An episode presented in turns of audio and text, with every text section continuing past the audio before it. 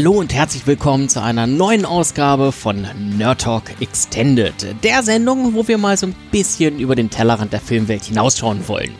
Ich meine, wir haben schon viele Nerd Talk Extended gemacht. Ich habe mit ähm, Menschen von einem Videodrom gesprochen, der größten Videothek äh, Deutschlands, zumindest was die Menge der auszuleihenden Filme betrifft.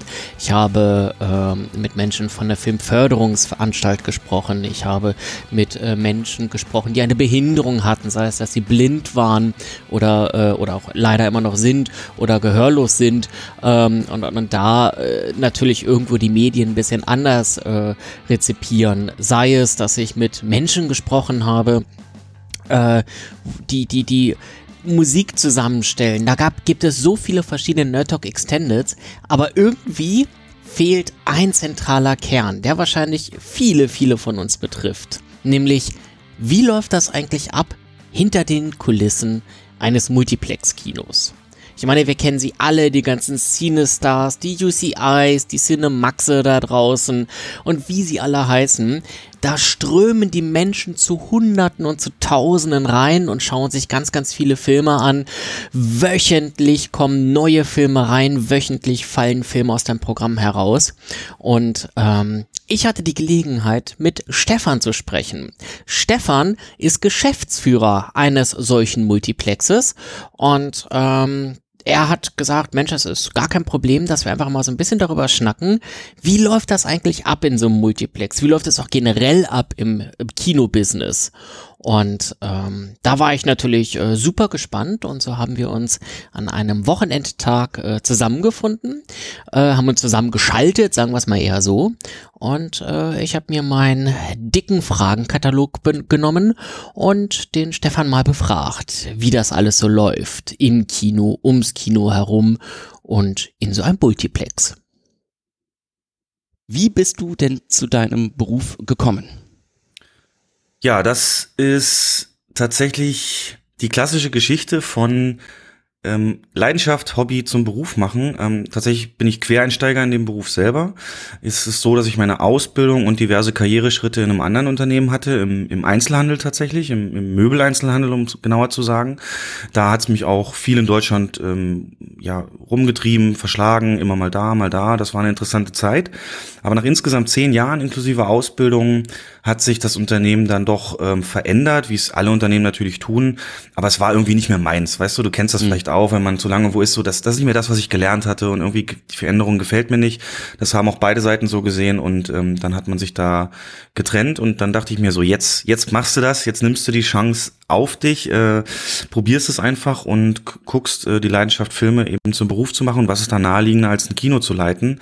Und tatsächlich in der Stadt, in der ich Ausbildung hatte, da in der Nähe, äh, in der Nachbarstadt, haben sie den Multiplex dann auch einen Theaterleiter gesucht und ich dann die Bewerbung abgeschickt und eingeladen worden und dann ja hat es auch tatsächlich geklappt. Also es ist wirklich ganz, ganz äh, klassisch dieser dieser Lebenslauf und dieser Versuch eben ja nochmal das Hobby mehr ähm, auch professionell anzugehen. Und für mich war es wirklich eine Erfüllung, kann man so sagen. Wusstest du, dass man eigentlich sagt, man soll nur sein zweitliebstes Hobby zum Beruf machen? Ähm, kann nee. ich bis jetzt nicht bestätigen für mich, aber weil man einfach ne, zu viel damit zu tun und es verliert die Magie und so weiter. Aber tatsächlich bei mir und in dem Beruf kann ich es nicht sagen. Ähm, denn äh, es ist so abwechslungsreich wie am ersten Tag, auch wenn das jetzt kitschig klingt. Aber so ist Kinobusiness, gehen wir ja vielleicht später noch drauf ein. Und von daher bereue ich da entsprechend nix und ähm, hat mir, was, was ich vielleicht dazu sagen kann auch ist, dass äh, der Einzelhandelserfahrung, glaube ich, ein großer Ausschlag auch war, dass es geklappt hat, denn man vergleicht die Kinobranche, der Kinoberuf im Prinzip mit zwei anderen Branchen, äh, Gastronomie natürlich, Hotellerie und Einzelhandel. Ja, stimmt, das ist irgendwie alles irgendwie in einem Kino verbunden, ne? Alles irgendwie alles drin so. Also irgendwie genau. so ein bisschen Hotel, ja gut, Hotellerie, ja, da aber trotz alledem, die Leute sollen sich wohlfühlen. Ihr habt Gastronomie im Kino, also ja, kann ich verstehen, ja. Genau, und das, glaube ich, war ein großer Ausschlagpunkt. So hat alles wie Puzzlestückchen ineinander gepasst und jetzt äh, mache ich das seit Ende 2015, um das mal zeitlich einzuordnen. Ähm, mein erster großer Film als Theaterleiter war dann auch äh, Star Wars Episode 7 und das war, ist natürlich ein Einstieg. Ne? Wenn du quer in so eine Branche reinkommst, kriegst einen Monat deine Einarbeitung und dann äh, kommt das Ding, das war für mich, wenn ich jetzt zurückdenke an die Zeit, war das natürlich verbunden auch mit meiner Leidenschaft für Filme, war das ganz klar wie wie ein Trance-Zustand, ja. Ja, aber, aber, aber was, was hat denn das dann, dann für dich so äh, besonders gemacht? Also natürlich erstmal generell Star Wars Episode 7, aber wenn man da Theaterleiter ist, dann guckt man ja äh, schon irgendwie oder hat, guckt man ja aus einem anderen Winkel vielleicht auf die ganze Sache drauf, oder? Zu der Zeit tatsächlich noch nicht. Zu der Zeit war es wirklich noch, da war ich so kurz erst da, dass es ähm, einfach der Perspektivwechsel war. Weißt du, als Kinogänger freust du dich auf einen Film und guckst Trailer-Szenen und hörst die Musik zu Hause oder so und du kennst das ja alles. Und ähm, dann in dem Moment, in den Monaten, wo das lief, war ich so von einer ganz anderen Seite dran im Sinne von, Filme werden auf Festplatte geliefert. Und als die geliefert wurde, ich habe sie mir, ich habe sie umarmt. Das Rohmaterial, den Film als Daten in der Hand zu halten, was du als normaler Kinogänger so nicht hast und das eben auch vor Start. Keine Angst, ich konnte es nicht gucken vorher, aber ähm, das so, dieses zu sehen oder die Karten, äh, der Vorverkauf wird natürlich auch manuell angelegt bei uns in den Systemen, da einfach den Button freischalten zu klicken und gleich im nächsten Moment sich selber Karten zu kaufen, so dass man auf jeden Fall Plätze kriegt. Das ist so eine Sache, ähm, diesen Zugang, Zugriff hattest du nicht als, als normaler Kinogänger und das von der Seite zu sehen, die Vorbereitung, die da reingeht, äh, sei es jetzt Personalplanung, Aktion drumherum und so weiter, das war, weißt, das war das Leben eines Traums. Ich wurde praktisch dafür bezahlt, mir zu diesem Filmstart ähm, Events und Kooperationen auszudenken. Das, das konnte ich mir in dem Moment, war das die absolute Offenbarung. Ähm, Jetzt mit mehr Abstand, jetzt zum Beispiel nehmen wir mal Episode 8 oder Avengers, ist das auch noch erhalten geblieben. Aber ähm, man, man sieht es ein bisschen routinierter. Das ja, ist der einzige ja. Unterschied. Verstehe, verstehe. Ähm, was, was unterscheidet denn den Job eines, eines, eines Theaterleiters, eines, eines ja, quasi Geschäftsführers eines Kinos von irgendwie anderen äh, äh, Jobs irgendwie aus, die ähnlich gelagert sind irgendwie? Also ich kann es natürlich, ja, ich kann ich kann es natürlich ähm, aus der Perspektive im Einzelhandel besonders betrachten. Und ähm, das andere war ja für mich auch neu. Gastronomie, wie gesagt, war ich selber nie beruflich vorher aktiv. Aber es ist in zwei Punkten besonders unterschiedlich. Der erste ist die Arbeitszeit. Ähm, du hast auch als Theaterleiter nie dieselben Arbeitszeiten, also es ist natürlich klar kein 9-to-5-Job. Und äh, vielleicht stelle ich dir einfach mal die Frage, in meinem Vorstellungsgespräch wurde dann auch gefragt, was glauben Sie ist die typische oder beste Arbeitszeit ähm, für einen Theaterleiter? Von wann bis wann sollte der in seinem Haus sein, um ihm alle seine Verantwortlichkeiten wahrzunehmen und die abzudecken? Was glaubst du denn? Also ich würde spontan sagen, irgendwie so ab ähm, späte Mittag in den Abend hinein. Und zwar äh, später Mittag, weil ähm, dann der Theaterleiter noch, ähm, also da, da ist der Besucheransturm nicht so groß, äh, würde ich mal sagen. Und deswegen kann man ein bisschen seinen Büroarbeiten und Leitungsarbeiten und Kooperationsarbeiten nachkommen. Und zum Abend hin äh, bekommt man quasi die Ergebnisse und das Live-Feedback mit und äh, hat damit äh, im Grunde ein direktes äh, ja, Feedback, wie im Grunde die die, die, die, Programm, die Programmierung, also die Film, das Filmprogrammieren, äh, das Programm und wie die Kooperation und sowas dann am, am lebenden Material aufgehen würde ich so sagen. Äh, wann, ja, wann willst du anfangen? Ach, das jetzt, war. Achso, wann, das war die richtige Antwort, ja. Ja, also das war perfekt. Ähm, tatsächlich habe ich damals gesagt 12 bis 20.30 zu 21 Uhr, weil das deckt eben genau das ab. Du hast vorher die Zeit genau und Kooperationspartner sind abends ja auch nicht mehr zu erreichen und abends kriegst du eben, das ist auch wichtig, den Kontakt eben dazu, wie spielt sich so eine Realität aus, aber eben vor allem auch mit den Mitarbeitern, ähm, die siehst du dann beim Arbeiten, kannst feedbacken, kannst äh, ja Rückmeldung geben zu allem und guckst, wo es vielleicht noch Handlungsbedarf oder auch eben die Filmplanung ganz genau. Und das ist das eine, aber auch als Theaterleiter hast du nicht nur diese Zeiten, sondern auch Spätdienste. Das sind wenige, aber du hast innerhalb von einem Monat wirklich alles mal drin. Eine Schicht, die 10 Uhr losgeht und 18 Uhr endet, eigentlich klassisch, dann so eine Dienste eben, wie du sie gerade beschrieben hast, und aber eben auch Spätdienste, die dann durchaus bis um, halb zwei, zwei nachts auch gehen können. Und das ähm, ist der größte Unterschied. Du hast natürlich auch keine Sonntage, Samstage mehr so frei, wie es ein normaler Arbeitnehmer eben hat weil das ist natürlich die Hauptgeschäftszeit und das ändert sich alles und da braucht es im Sozialkreis als auch eben ähm, Familie und so weiter, braucht es da auch verständnisvolle Leute, das ist so wirklich der Tenor und tatsächlich kann ich auch sagen, einer der Gründe, weswegen ein Großteil von externen oder äh, Quereinsteigern da auch wieder aussteigt, weil das wirklich ein Break ist, den man nicht jeden ähm, der nicht jeder hinkriegt sozusagen. Das muss man wirklich wollen. Das ist ein gewisser Punkt Leidenschaft, so dumm wie es klingt, muss da einfach auch mit drin sein. Aber das ist wie gesagt das eine. Und das andere habe ich jetzt vergessen. Komme ich vielleicht gleich nochmal drauf. Ja. Also die, das ist aber, wenn du jetzt konkret nach einem Unterschied fragst, ist das der eine, die Arbeitszeiten. Ähm, es gibt auch keine Stellenbeschreibung, äh, die das wirklich deutlich macht, was eigentlich für so einen Job erforderlich ist oder was man erwarten kann. Das kriegt man wirklich erst mit, wenn man dann dort arbeitet. Ähm, genau, was ich meine mit diesem kein Tag wie ein anderer, ist halt wirklich, dass du so ein Allrounder sein musst, ganz klassisch dieses Kino zu leiten. Es ist natürlich gerade in meinem Fall bei einer Kette so, dass das viel auch vorgegeben wird und du umzusetzen hast, aber wirklich das Business vor Ort, ähm, das ist so unterschiedlich, weil du eben genau diese verschiedenen Faktoren hast. Bereich, den Filmplanungsbereich, Kooperationsbereich, Marketing, Events, ähm, aber eben auch Gastronomie, dass das äh, so, so legst du dir praktisch immer andere Schwerpunkte und kein Monat, keine Woche ist wie ein anderer und das finde ich auch eines der positiven Punkte für mich. Ähm, Im Prinzip, man weiß grob, was einen erwartet, aber vielleicht als für die Hörer auch, um sich das vorzustellen, Kinomenschen sagt man, denken im Wochenrhythmus. Also ich könnte dir jetzt zum Beispiel nicht sagen, was letzte Woche so meine meine arbeitsmäßigen Schwerpunkte waren. Klar, wenn ich mich jetzt ganz doll daran erinnern würde, aber wenn eine Kinowoche durch ist, dann ist sie durch. Und alles, was zählt, ist die, die startet und die danach kommt. Und das ist so auch ein Denken, an das musste ich mich auch gewöhnen. Sehr kurzfristig teilweise ähm, gelagert ist die Arbeit dort. Mhm. Was macht denn für dich so ein Multiplex gerade so spannend? Im Gegensatz vielleicht zu so einem kleinen Kino oder so? Ha, äh, da, also Disclaimer, ich habe natürlich nie in einem kleinen oder wie wir es nennen, Arthouse-Kino oder diese ein, zwei bis drei Säle-Kinos gearbeitet. Ähm, deswegen kann ich es da nur vermuten, aber was jetzt aktuell beim Multiplex eben ist, Multiplexe sind Kinos, die definiert werden mit sechs oder mehr Seelen.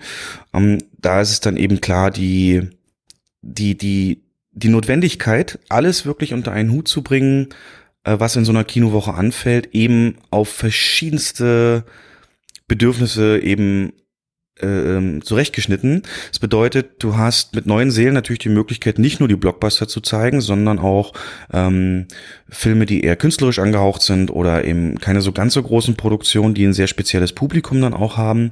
Und da ist es dann so, dass die, also dass die, die, die sich natürlich auch da durchmischen, wenn sie dann gleichzeitig da sind, aber du als Multiplex-Leiter ähm, dann eben auch willst, dass äh, trotzdem jeder für sich sein Erlebnis hat. Und dann geht's eben los. Die Filmplanung eben so anlegen, dass ein Papst Franziskus Doku an einem wirklich weit zeitlich abstandmäßig äh, von von einem Fast and Furious läuft beispielsweise, so dass da also jeder für sich mit seiner Klientel, mit der er eben ankommt und jeder Film hat, so wie wir es wirklich nennen, seine Klientel, ähm, da nicht durchmischt wird. Und das bedeutet natürlich gleichzeitig äh, viel mehr Interessen, auch. Also in so einer Stadt äh, ist das Multiplex auch meist ein Ort, wo das, das von Firmen beispielsweise oder von, von für bestimmte Events äh, gebucht werden kann und gebucht wird. Und dann auch da eben die, die kannst du verschiedenste Ansprüche haben. Da kommt eben dann teilweise die, die Gruppe, die ähm, eine Weihnachtsfeier machen will für, für Obdachlose, so eine soziale Einrichtung, aber dann kommt im nächsten Tag eine, eine Versammlung von, von irgendeinem Aktienunternehmen und so weiter. Also sowas ist ähm, ganz stark unterstreichend eben für dieses Abwechslungsreiche, was ich am Anfang sagte. Und ich glaube, das ist nicht in der Form so, wenn du eher ein kleineres Kino leitest. Also wirklich dieses, diese ganz verschiedenen Strömungen und Richtungen. Äh, jeder Gast, der kommt, hat so seine eigenen Erwartungen und, und ähm, äh, ja, Ansichten für so einen Kinobesuch und, und das unter einen Hut zu bringen. Es klingt jetzt vielleicht abstrakt, ich weiß nicht, ob das so dir wirklich was vorstellbar war, aber ähm, da so würde ich es am ehesten beschreiben, dass eben durch die also man würde sagen, in Filmzitaten gesprochen, mit großer Kraft kommt große Verantwortung. Das heißt, je mehr du natürlich in deiner Stadt Gäste hast und auch zeigen kannst, äh, umso mehr musst du da auch Rücksicht drauf nehmen.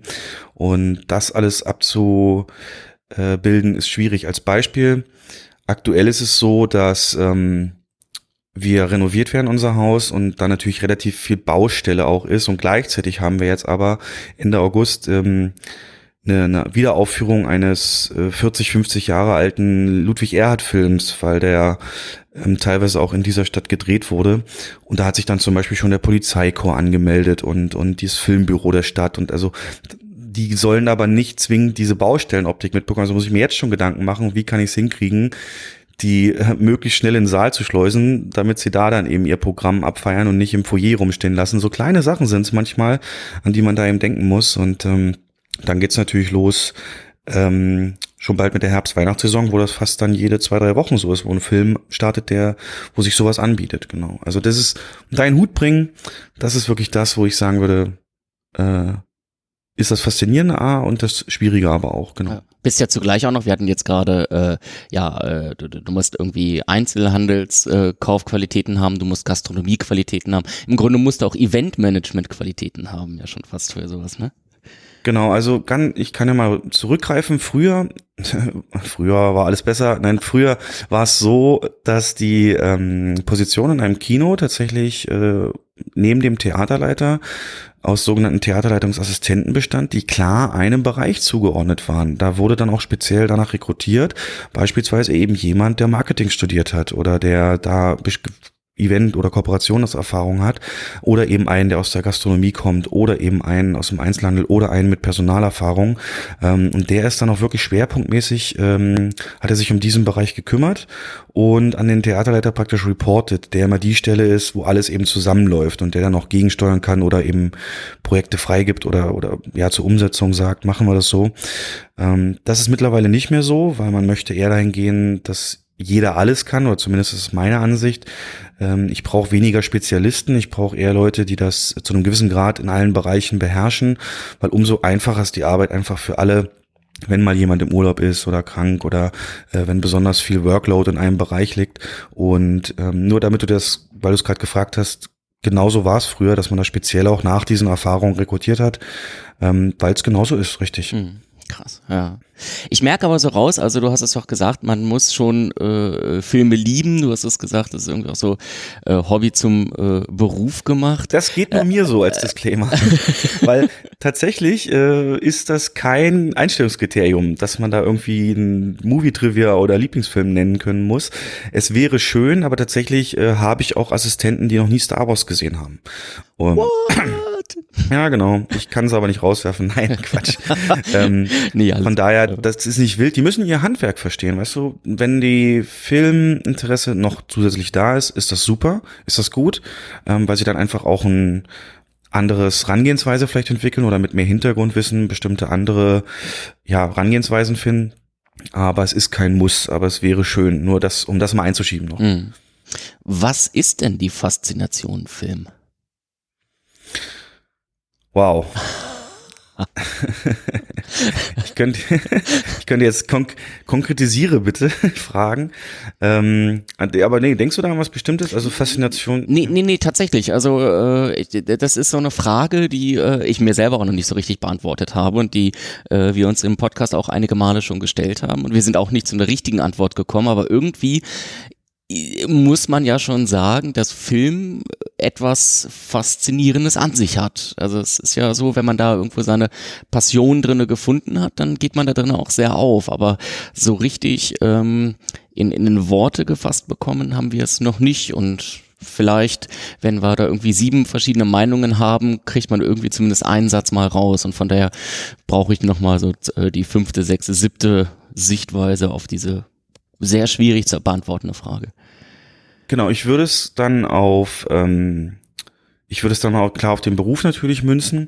Also für mich ist es eben so, dass eine Faszination für Film diesen Beruf tatsächlich unterstützt. Und zwar, wenn ich es definiere, ich das jetzt mal in dem Zusammenhang so, dass du nicht nur Interesse hast am Schauen des Films, sondern auch an dem Drumherum.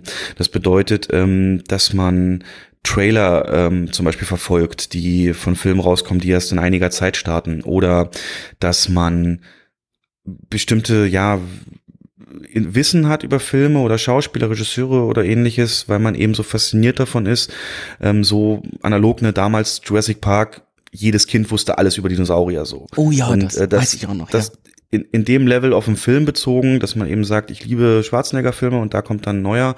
Das hilft in verschiedenen Dingen. Beispielsweise, wenn du äh, Trailer verfolgst oder eben auch Internetforen, für uns ein wichtiges Tool oder auch Social Media und man sieht dann Reaktionen auf Trailer, ähm, dann kann das tatsächlich helfen, wenn man die frühzeitig verfolgt, für dann die Filmplanung. Ähm, als ganz markantes Beispiel nehme ich dir mal Stephen Kings Es aus dem letzten Jahr, glaube ich, der im Herbst anlief das war soweit halt ein Horrorfilm, okay. Und eigentlich war sich die deutsche Kinobranche einig, ähm, das wird ein guter Film.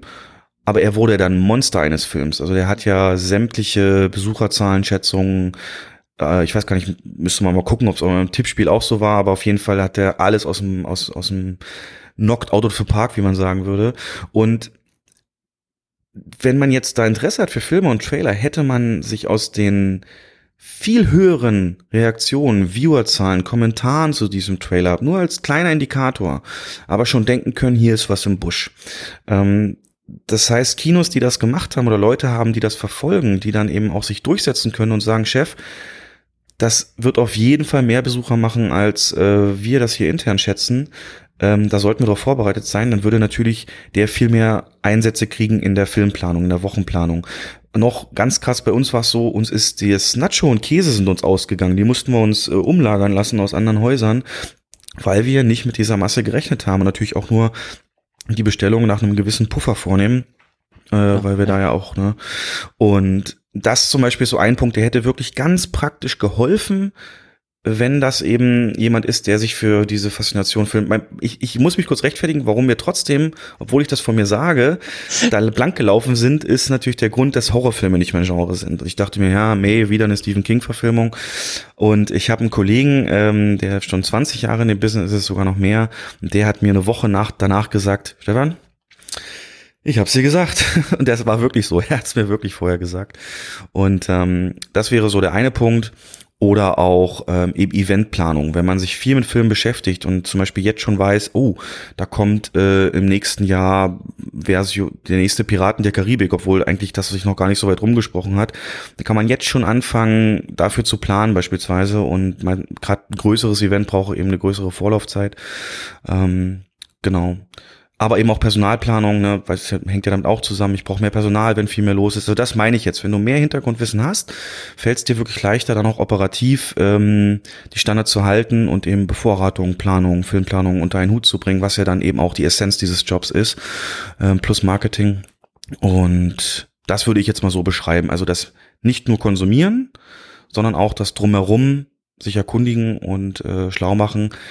Um es ganz zum Schluss, ich muss mich auch stoppen, wenn die Module zu, zu lang werden, aber Nö. es ist so ganz zum Schluss vielleicht noch, es gibt bestimmte Formate, die werden moderiert, ähm, tatsächlich vor Ort. Und wenn man sich da auskennt, dann ist es eben nicht jede Woche eine Qual, sich irgendwelche Nachrichten rauszusuchen, irgendwelche Quizzes auszudenken, sondern hat man das schon so im Blut, dann weiß man, wo man gucken muss und kann die Leute eben immer mit den aktuellsten und interessantesten versorgen und so eben auch sein Image am Ende unterstreichen. Ey, die Leute, die haben Plan von Kino und Film. Und ja, da sind wir auch entsprechend stolz drauf. Ja, das kann ich mir vorstellen.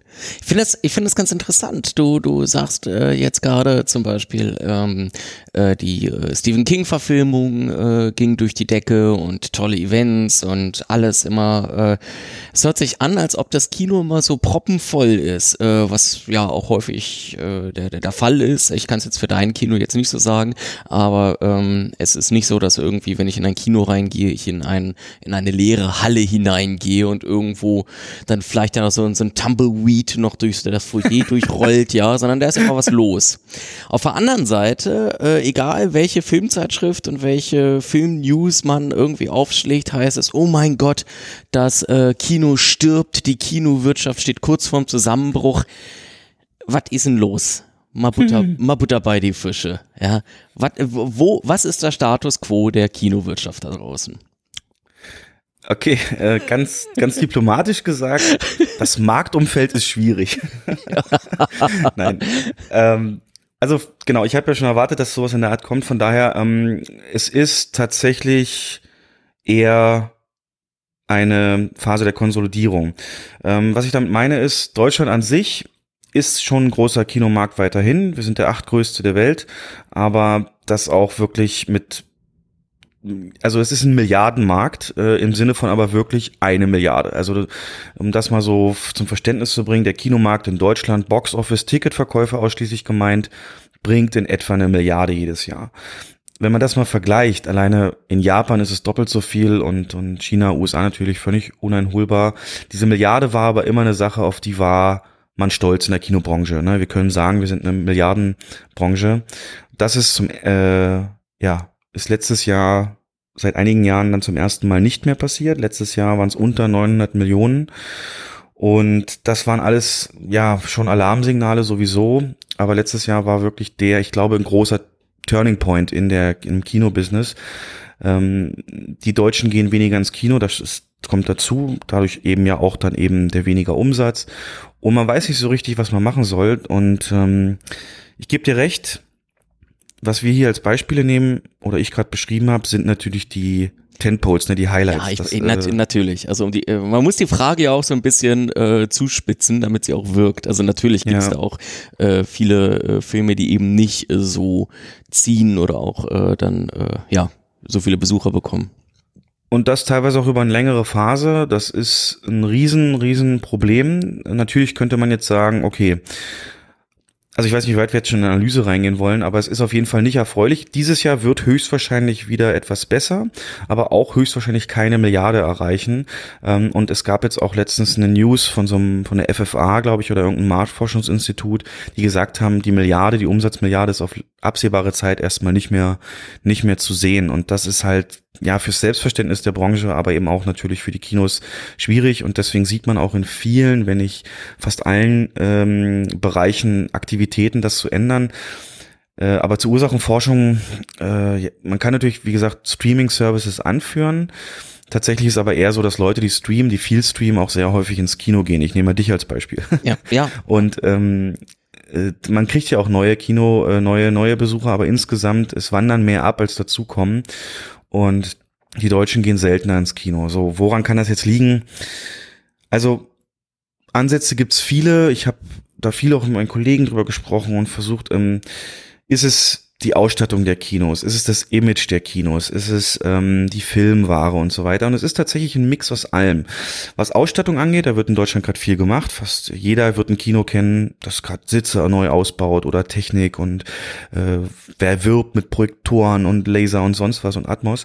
Ähm, das ist aber auch nicht der Schlüssel zum Erfolg, denn ähm, denn, denn irgendwann hat man sich da auch satt gesehen, satt gehört an solchen Sachen und auch diese Dinge werden dann eben hauptsächlich für solche Marvel-Sachen oder was ähm, interessant für den Gast, aber die Filme außerhalb der Top Ten, außerhalb dieser Big Blockbuster, die sind natürlich, die dürfen wir nicht vergessen und die sind eigentlich auch dann das, was am Ende das Ergebnis liefert. Und äh, mit denen geht's auch bergab. Der Anteil deutscher Film äh, ist super niedrig, speziell im Vergleich mit unseren Nachbarn. Also wir haben hier, wenn wir um die 23, 25 Prozent Anteil deutscher Film reden, ist das gut. Und Frankreich fängt unter 33 Prozent gar nicht erst an nachzudenken, als Beispiel. Und deswegen möchte ich vielleicht mal, ich wollte die sowieso irgendwo einbringen, aber jetzt der perfekte Moment. Was macht man denn, wenn man irgendwie nicht mehr weiter weiß? Man guckt sich anders, woanders um. Und das hat jetzt tatsächlich, und den, diese News fand ich so super interessant, der Chef der Cineplex-Kette in Deutschland hat sich mal auf Reisen begeben. Der hat sich das genau das gefragt, was wir gerade besprechen, und hat gesagt, so, ich muss mal gucken, wie machen das andere Länder. War in Südkorea, in, in USA und jetzt zuletzt in Frankreich. Zum Vergleich, Frankreich macht ungefähr doppelt so viele Besucher wie, wie, wie Deutschland, obwohl sie 20 Millionen weniger Einwohner haben. Das ist erstmal so das allererste Alarmsignal. Auf, Was auf, in, in, in Masse in Frankreich oder auf den einzelnen Film betrachtet? Also äh, insgesamt aufs Jahr Besucher. Okay, mhm. okay verstanden. Genau. Ja. Und das ist ein Ding, das ich auch jedes Mal sehe, wenn wir werten natürlich auch aus, wie laufen Filme im Ausland, wie manchmal starten die eher im Ausland, nutzen wir dann auch als Rückschlüsse, wie könnte das bei uns funktionieren und so weiter. Und ähm, aber Frankreich, ich nehme nur König der Löwen, der hat ja jetzt, glaube ich, die sechs Millionen Besuchermarke geknackt und bei uns ist er bei drei. Ja. ja. Und nicht mal Endgame hat bei uns die 5 Millionen, also 5 Millionen hat er geknackt, aber nicht viel mehr drüber. 5 Millionen Besucher hatte Endgame bis jetzt. Wird nicht mehr viel mehr werden, aber das sind alles so Sachen. Frankreich sind, sind 6, 7, 8 Millionen, das ist da keine Seltenheit. Wie gesagt, die Leute gehen da deutlich häufiger ins Kino, doppelt so viel mindestens wie in Deutschland. Und da war der halt in Frankreich. So. Dann hat er sich natürlich auch erstmal die Kinos angeguckt. Und dann sagt er, das ist eine Katastrophe. Wenn man französische Kinos mit deutschen vergleicht, gerade die Multiplexe, die Stühle und Sitzreihen, das ist enger, die sind älter, das sind wirklich diese ganz alten Polstersitze, wie, so noch, wie man sie noch kennt. Da ist nichts Besonderes dran. Da ist nicht jedes Kino mit Atmos oder sonst was ausgestattet. Die Gastronomie, sagt er, im Vergleich zu Deutschland, der fragt sich, wie die Geld verdienen können. Die haben wir haben keinen Wert gelegt auf Popcorn oder Softdrinks oder so weiter. Die, die legen, die, die verkaufen äh, Getränke aus Flaschen oder ähm, Schokoriegel und Chips und da ist sehr, sehr wenig Marge drauf. Marge ist natürlich am meisten logischerweise bei den Tower Softdrinks und, und Popcorn und Nachos. Tower das ist gar nicht so, was, was, also alles, was aus dem Tower gezapft wird, was entsprechend aus einem, wo der Sirup praktisch angeliefert wird und Ah. vor Ort dann mit Wasser versetzt wird, genau, und, und Kohlensäure. Und Flaschengetränke sind vom, von der Marge her ähm, eben ganz was anderes. Aber das ist denen egal. Die legen da keine Wert auf Präsentation. Teilweise sind die Foyers super leer. Und trotzdem hat Frankreich eins der erfolgreichsten Multiplexe in, in, in, in Europa, ähm, das, das mit 4200 Plätzen irgendwie alleine schon 6 Millionen oder mehr Besucher macht pro Jahr. Und ähm, das sind Wahnsinnswerte. So, und dann hat er sich überlegt, woran liegt das und hat eben von der Ausstattung der Kinos keine Ursache gefunden. Und dann hat er mir auch so ein bisschen das Auge geöffnet mit einer Bemerkung. Ich weiß nicht, ich stelle das auch mal in die Runde für die Hörer, für dich, Phil. Er sagte einfach, dass die Kinos können nur zum begrenzten Teil eben durch Ausstattung und sowas machen. Und wie wir in Frankreich sehen, ist das gar nicht so der, der Punkt. Er sagte, dass der Film an sich ist in Frankreich ein Kulturgut. Und bei uns läuft er so als nebenher. Und ach ja, könnte ich mir mal angucken. In Frankreich wusste, das ist, das ist Wahnsinn. In Frankreich ist es wohl so, dass mittwochs, äh, nachmittags oder vielleicht ganz mittwochs, ich weiß nicht, keine Schule ist A. Und B, es dürfen, halte ich fest, keine Spielfilme im TV gezeigt werden. Das sind wirklich Regularien, die es da gibt, äh, die, die extrem natürlich so eine Branche dann pushen. Ne? Kinder haben dann frei und es dürfen keine Filme gezeigt werden und man geht da mal hin. Das, gibt da, was das Kino, was den Film an sich angeht, da, da gibt's Kinofeste, einmal im Jahr drei, vier Tage, wo jeder Film drei Euro kostet, der so viele Leute ins Kino holt, die dann wieder vielleicht aufs Geschmack kommen fürs Kino und auch später mal reingehen, denn auch vom Preis. Frankreich ist nicht günstiger als Deutschland. Mhm. Da zahlt man noch 14 Euro teilweise in großen Multiplexen für einen 3D-Film. Ähm, also auch am Preis kann es nicht liegen. Und trotzdem gehen die Leute da so viel mehr hin. Und das ist jetzt der aktuellste Gedanke, den ich habe, dass das Medium Film, der Film an sich in Deutschland eben nicht diese Einordnung erfährt wie äh, wie wie in Frankreich und dass es äh, zum Film ins Kino gehen da einen anderen Stellenwert hat als Freizeit-Event als bei uns. Ne? Bei uns ist so, ach komm ich heute nicht, komme ich morgen oder ja dann und dann hier. Aber irgendwie schafft es Frankreich, ist natürlich auch gewachsen, das hinzubekommen. Und das hat mich mega fasziniert, diese Aussage. Und ähm, vielleicht als kleiner Teaser, die deutsche Kinobranche hat sich äh, gemeinsam festgelegt und Verleiherbranche im nächsten Jahr das erste deutsche Kinofest zu veranstalten. Es gibt noch keinen genauen Termin, aber es wird höchstwahrscheinlich im August sein, wo es dann auch in Deutschland drei Tage lang ähm, Filme für drei, vier Euro, egal wann, egal welchen gibt, geben wird, ähm, mit begleitet von Events und und Feiern und und eine Hüpfburg oder was weiß ich halt. Ne, das ist halt dann dieses Marketing-Ding. Ja, ja. Genau. Sehr gut. Aber du weißt, dass Ja, die Richtung, die ich gehe. Und ich, das ist der richtige Schritt. Und ich glaube, das wurde auch viel zu lange vernachlässigt. Wenn du heute irgendjemand im Privatgespräch sagst, deutscher Film, ne, dann kommt Till Schweiger, dann kommt Elias Mbarek und dann, oh, ich kann ihn nicht mehr sehen. Aber so wirklich ein, also das ist auch ein Riesenunterschied. Der, der französische Film, der hat einen deutlich höheren Anteil, wie gesagt. Und das, das ist auch so ein Punkt, ähm, da glaube ich, muss ich auch in den Gedanken was ändern, um überhaupt wieder rauszukommen. Ja. Weil nur Technik, nur Sitze. Ja, also äh, das, ist- das ist ganz interessant, das, das, das, das deckt sich auch mit ähm, einer Diskussion, die ich äh, mit dem Ex-Mit-Podcaster Lars häufiger geführt habe. Ich weiß gar nicht, ob das Okay. irgendwann Was mal in, in, in, ähm, in einem Podcast mal gelandet ist. Ich meine, er ist ja äh, richtiger studierter Filmwissenschaftler Mhm. und ähm, er beschäftigt sich dann ja auch ganz viel mit äh, Filmhistorie und Filmarchivierung und so etwas und da kam das auch äh, dann raus, dass er immer wieder oder was heißt immer wieder, dass, äh, dass es halt faktisch so ist, dass äh, Deutschland keine in der Gesellschaft und in der Politik integrierte ähm, Filmkultur hat. Das hat, das hat natürlich auch viel ähm, leider mit dem äh, Nationalsozialismus zu tun, wo dann natürlich auch ähm, die ganzen Kreativen äh, nach Amerika äh, geflüchtet sind oder oder äh, ja in KZs eingefärcht wurden. Ähm, ich meine, äh, wenn man sich so die 1920er, 1930er anguckt, ähm, die frühen zumindest, da, da war, äh, da war Deutschland wirklich ein, ein, ein Filmland, das war international anerkannt. Hey, Ähm, Studio Babelsberg hat ja. die, das war Hollywood, das war, ich kann jedem nur empfehlen, da mal hinzugehen äh, und die Ausstellung da zu sehen, Metropolis und Ja, ich gebe dir völlig recht, da hätte das, ja. Ja, ja und, und, und dann ähm, nach dem Krieg äh, war dann gerade hier in Deutschland natürlich der Wunsch nach äh, sehr seichten, sehr einfachen Filmen. Und dann kamen die ganzen Heimatfilme, irgendwann kam der Western rüber. So, das heißt im Grunde, die, die, die Deutschen haben so ein bisschen historisch äh, schon äh, äh, begründet, aber die, die, die hatten gar nicht so richtig die Gelegenheit, dann in den letzten äh, Jahrzehnten eine Filmkultur auszubauen. Und auch, wie gesagt, in der, in der, in der Politik ist es halt auch jetzt ein ganz, ganz großes Problem. Es gibt ja den äh, tollen, tollen Film ah, wie heißt er? Ähm, ach, komme ich gerade nicht drauf, ähm, wo es darum geht, ähm, wie, wie schwierig es, aber auch im inter internationalen Kontext, es ist, alte Filme zu archivieren. Und gerade hier in Deutschland ist das ein ganz großes Problem, äh, an alte Filme ranzukommen, alte Filme zu archivieren und so etwas, weil es kein, weil, weil, weil die Archivierung hier in Deutschland überhaupt nicht gefördert wird. In Frankreich ist das ganz anders. Ähm, da, da, da sind deutlich, immer noch zu wenig, aber deutlich mehr Budgets zur Filmarchivierung da. Ähm, da hat man auch ein ganz anderes Verständnis von dem, von dem eigenen Werk tatsächlich. In Frankreich ist der, ist der Film mehr wert, in Anführungsstrichen, als hier in Deutschland. Ähm, zum deutschen Film, ja, also das, das, das, was du da beschreibst, deckt sich alles mit dem, was wir da so auch mal so bei, bei einem äh, beim Frühstück ausdiskutiert haben. Ähm, ja. Weißt du, was mir Hoffnung macht? Es gibt aktuell einen Film, der irgendwie so ein Phänomen ist. Der nennt sich ähm, Leberkäse Junkie. Mhm. Ist ein Film aus einer Reihe, die jetzt schon seit Jahren oder mehreren Jahren besteht, eine Krimireihe, die aber eben komplett in Bayern verortet ist. Ich glaube, dafür zählen auch so Sauerkrautkoma und solche Filme dazu. Und obwohl der nur in Bayern wirklich großflächig gestartet ist, in allen anderen Kinos, auch bei uns, wird er nur im Einzeleinsatz gezeigt, mal so ein, zwei Tage, ähm, hat er 350.000 Besucher bereits gemacht.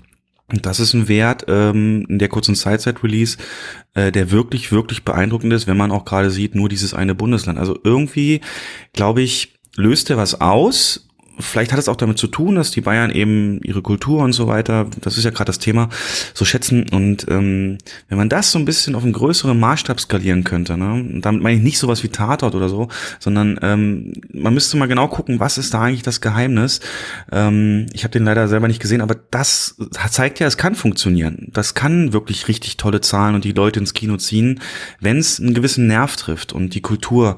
Aber ich meine jetzt eben nicht Heimatfilm, da explizit nicht, aber ich sage nur, nur, über den Film sollte man nachdenken und die Reihe, wie der das schafft und vielleicht gucken, ob das unabhängig von Archivierung alter Filme und so weiter irgendwie eine Idee geben kann, auch die gesamte Filmwahrnehmung äh, ja mal zu überdenken oder hinzubekommen. Aber das nur als kleiner Nebenbeigedanke. Aber den Film, das ist für uns, also wir im Norden, wir sagen, die spinnen.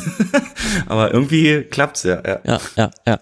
Also ich habe lieber Case Junkie gesehen gerade vor kurzem. Okay, und, ja, cool. Ähm, ich weiß nicht, wie sehr es jetzt genau in Film ausarten soll, dieser Podcast, aber vielleicht ganz kurz für mich.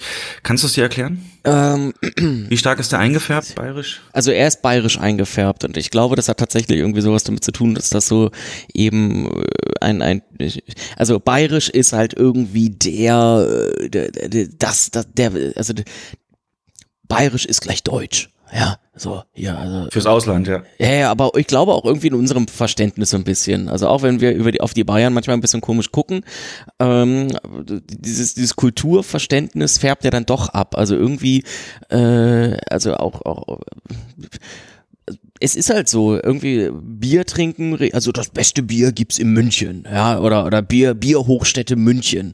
Ja, Bayern hat äh, Berge, Bayern hat Wälder, also es ist schon, äh, glaube ich, schon etwas, was uns alle triggert. Und wenn du dann natürlich, ähm, also im positivsten Sinne triggert.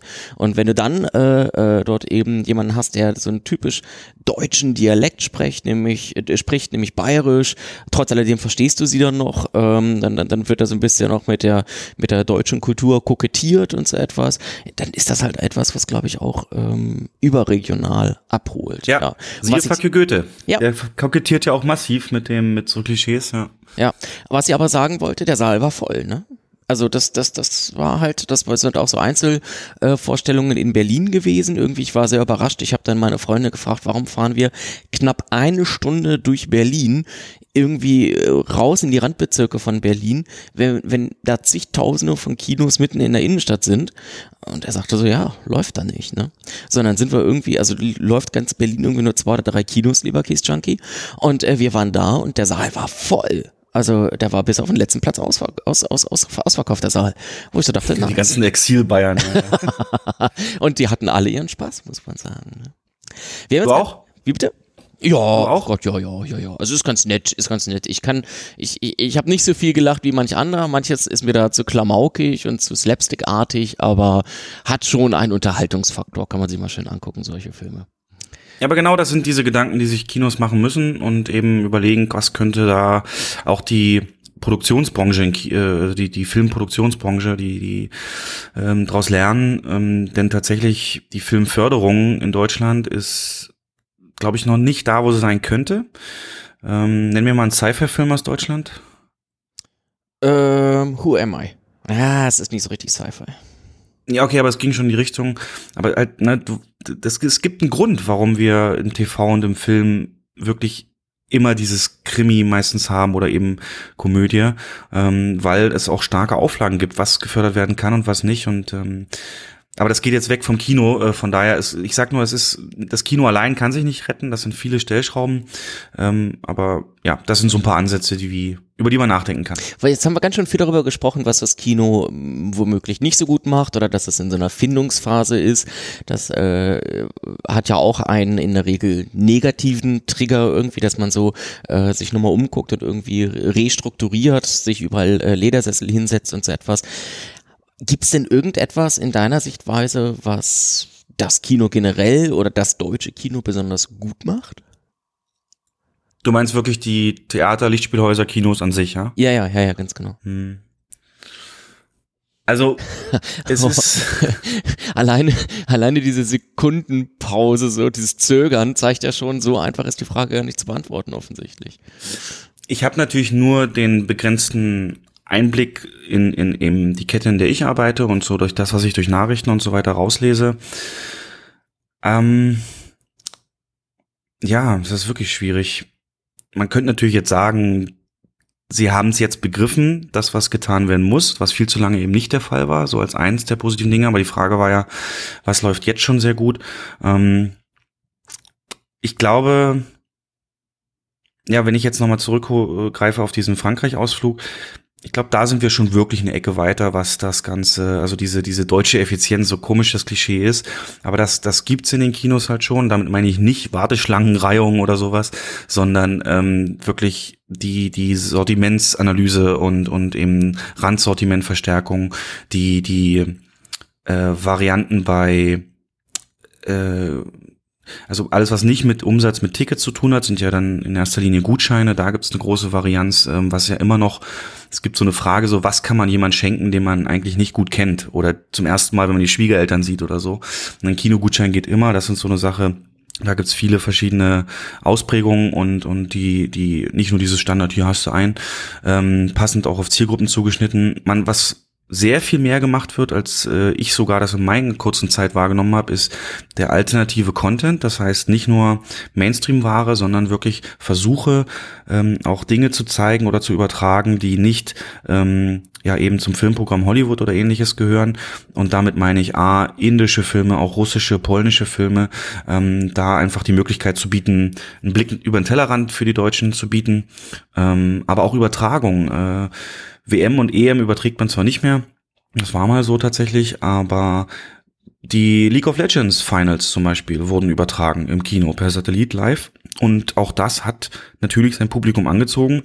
Und obwohl so ein Ding, glaube ich, auch mal sechs Stunden gehen kann, mit allen Runden, war der Saal sehr gut ausverkauft. Die Masse, die war begeisterungsfähig, die haben geschrien. Das waren dann, ich habe mir nur die ersten paar Minuten, ich zock's ja auch selber nicht, aber wenn dann, dann kann man dann wohl so Helden auswählen und jedes Team immer im Wechsel ein. Und immer wenn ein Team einen Helden ausgewählt hat, der ganze Saal, ja, yeah! oder eben, wenn es in deren Meinung falsch, oh no! Und richtig, richtig toll. Und ähm, ja, auch diese Opernübertragung und so ein bisschen dieses, also es gibt ganz markant vielleicht kannst du das ja mal verlinken oder für alle, die äh, kurz jetzt ihren Rechner aufhaben, auf YouTube. Ähm, es gibt tatsächlich so in, in, in speziell im Ausland die, die Masche, dass Kinos, bevor der Film losgeht, nicht nur Werbung zeigen, sondern auch sogenannte Idents. Ähm, Cinema Ident kann man einfach mal YouTuben. Das sind so Spots, 30 Sekunden, die so ein bisschen zusammenfassen, wie das Kino sich selbst sieht und wie das Kino, die Kinokette sich selbst ähm, darstellen will.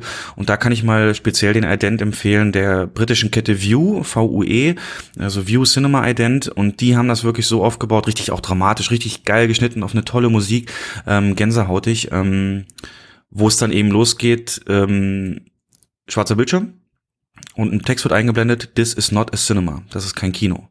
Und dann kommt so eine Abfolge an verschiedenen eben stilisierten Sachen, was sie sonst noch zeigen. Sportübertragung, Rennen, Boxen in England dann halt auch, eben sowas wie Oper, dann, dann, dann Serienfinals und damit werben die halt und ich glaube, das macht Deutschland schon sehr, sehr gut, dass wir da wirklich viel versuchen, auch wenn nicht alles klappt und teilweise enttäuschend ist. Wir bekommen da auch monatlich Reports drüber, welche alternativen Contents gut funktioniert haben und welche nicht. Aber das ist so eine Sache, wo ich sage, da könnte es durchaus äh, weniger breit gefächert sein. Ja, aber ansonsten, du erlebst mich gerade oder das Kino in der absoluten Umbruchphase. Da ist halt seitdem die Multiplexe kamen, wirklich nicht viel passiert. Das muss man so sagen. Und ähm, jetzt gerade geht's erst los. Ich glaube, die Veränderungen werden noch ganz groß an der Zahl sein, nicht nur eben von der Ausstattung. Ähm, das wird in ganz viele Bereiche gehen. Aber so, die Frage ist wirklich schwer, deswegen ja, schlawenzle ich auch so drumherum, aber. ja Gott, aber äh, äh, ist, ist, ist ja auch äh, durchaus, hast ja was gefunden, so ist es ja nicht. Also ähm, Wobei man das eben auch für andere Ketten erst noch belegen müsste. Und kann, warst du denn mal für sowas im Kino? Für, für etwas anderes als ein Film? Äh, ich habe mir, ich, ich, ich habe tatsächlich, ich war bei der Fußball-WM und habe mir das äh, dann im Kino angeschaut. Ähm, war ein tolles Erlebnis. Äh, so eine Oper will ich unbedingt mal mitmachen, aber jedes Mal, wenn ich so überlege, jetzt machst du es, äh, sage ich, oh Gott, 40 Euro ist dann doch ganz schön viel. Aber für so internationales, hochgradig äh, ausgezeichnetes äh, Opernpersonal und so etwas, das, das, das kostet halt auch generell. Ähm, da darf man im Grunde dann auch, auch wenn man, auch wenn es nur eine Live-Übertragung ist, durchaus Geld eigentlich äh, nehmen für. Und äh, ich überlege gerade, was ich sonst noch so im Kino mitgemacht habe. Nö, ansonsten klassisch äh, Filmpremieren, aber das ist so. Das, das ist ja jetzt nicht das Spezialevent. Aber da muss ich eben auch noch, ich bin mir auch sicher, da wird sich irgendwas finden, was dann auch ein Trend lostreten wird, aber noch ist es nicht da. Von daher werden die Kinos weiter probieren. Ähm, ich kann, wenn du willst, die Frage, ja, und erzähl. ich wäre zur nächsten Frage gegangen. ähm, wie äh, kommt denn eigentlich, also alle sagen immer, äh, zumindest was ich so mitbekomme, ähm, Kino ist auch schon, hat, hat einen Preis. Du hast gerade ja selber auch gesagt, Frankreich äh, hat teilweise auch noch äh, irgendwie 14, 15 Euro Eintritt. Das ist ja, äh, also gibt Menschen, die sagen, das sei teuer oder sei viel. Ähm, wie setzt sich denn eigentlich so ein Ticketpreis äh, zusammen? Also mhm. was, was, was steckt da alles drinne in diesem Ticket? Oh, der wundeste Punkt, den du ansprechen kannst. Warum? Ähm, es ist ja wirklich so, dass äh, wir natürlich intensiv uns auch mit Feedback auseinandersetzen, speziell was online gegeben wird. Und da ist Preis immer Number One äh, was jetzt so an, an Kritik eben da ist. Nicht nur Eintritt, sondern auch an einer, an einer Concession, also an der Gastronomietheke. Aber gerne gehe ich darauf ein, damit das, äh, damit ich helfen kann, die, damit das einfach das Verständnis aus der Welt geschafft genau, ist. Ja, und Verständnis schaffen, denn ja, ich, ja ich, es geht einem natürlich wirklich schnell über Lippen, oh, Kino und da habe ich wieder 40 Euro für die ganze Familie und so, aber ähm, es ist nicht von der Hand zu weisen, es ist ein Kostenfaktor und am Ende ist es Freizeit. Und das Freizeitkontingent A ist zeitlich knapp und B, ja, muss dann auch was geboten werden und der Preis muss fair sein, sonst klappt's nicht. Aber grundsätzlich kannst du dir vorstellen, Ticketpreis, nehmen wir mal der Einfachheit halber 10 Euro. Da ist erstmal die Hälfte dann weg für die Miete des Films. Also wirklich Filme bekommen wir eben dann zugestellt und können die zeigen, weil wir sie beim Verleiher mieten. Ähm, es gibt dann diverse Filmmessen, wo man sich schon mal vorinformieren kann. Jetzt ist erst die in Köln zu Ende gegangen, die ich jedem empfehlen kann, der sich da, ähm, auch privat kann man sich da akkreditieren, im Cinedom, das modern, also in meinen Augen eins der wirklich besten Kinos Deutschlands, die haben auch komplett monetisiert gerade. Und ähm, Da kann man sich dann informieren drüber, ansonsten eben sichten und die meisten Ketten wie bei uns haben da eben auch eine Einkaufsabteilung, so wie ein Einzelhandel auch seine Einkäufer hat, wird, werden Filme dann eingekauft und die Mieten für diesen Film werden praktisch verhandelt. Also wird kein Kaufpreis logischerweise festgelegt, sondern eine Miete pro Ticket und die ist in der Regel weltweit unterschiedlich, aber in Deutschland pendelt die so bei 45 bis 50 Prozent vom Ticketpreis. Also 4,50 Euro bis 5 Euro sind dann schon mal weg von dem Ticketpreis für die den Verleih. Ich meine, der, der produziert die Filme. Das komplette Marketing aktuell läuft über Verleiher. Das Kino hat selber eigentlich sehr wenig Marketingkosten.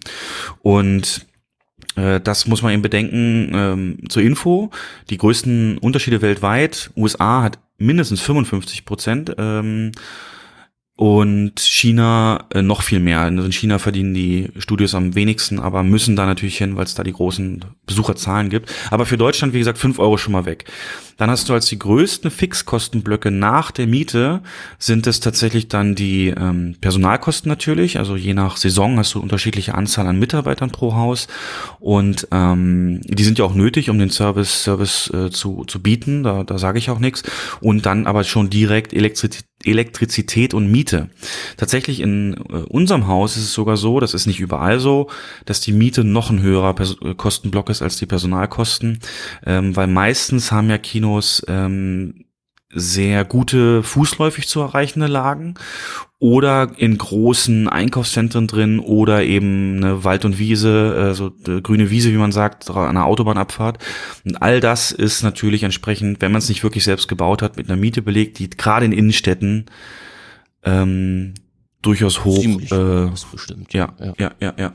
Und dann eben das und dann die Elektrizität. Elektrizität, ähm, so ein Projektor gerade ein Haus mit vielen hat natürlich dann seine Kolben oder eben Laser oder whatever und die ziehen unendlich Strom und dann darfst du die Öffnungszeit nicht vergessen. In den meisten Kinos wirklich dann werktags ab mittags bis in die Nacht oder am Wochenende früh bis nachts.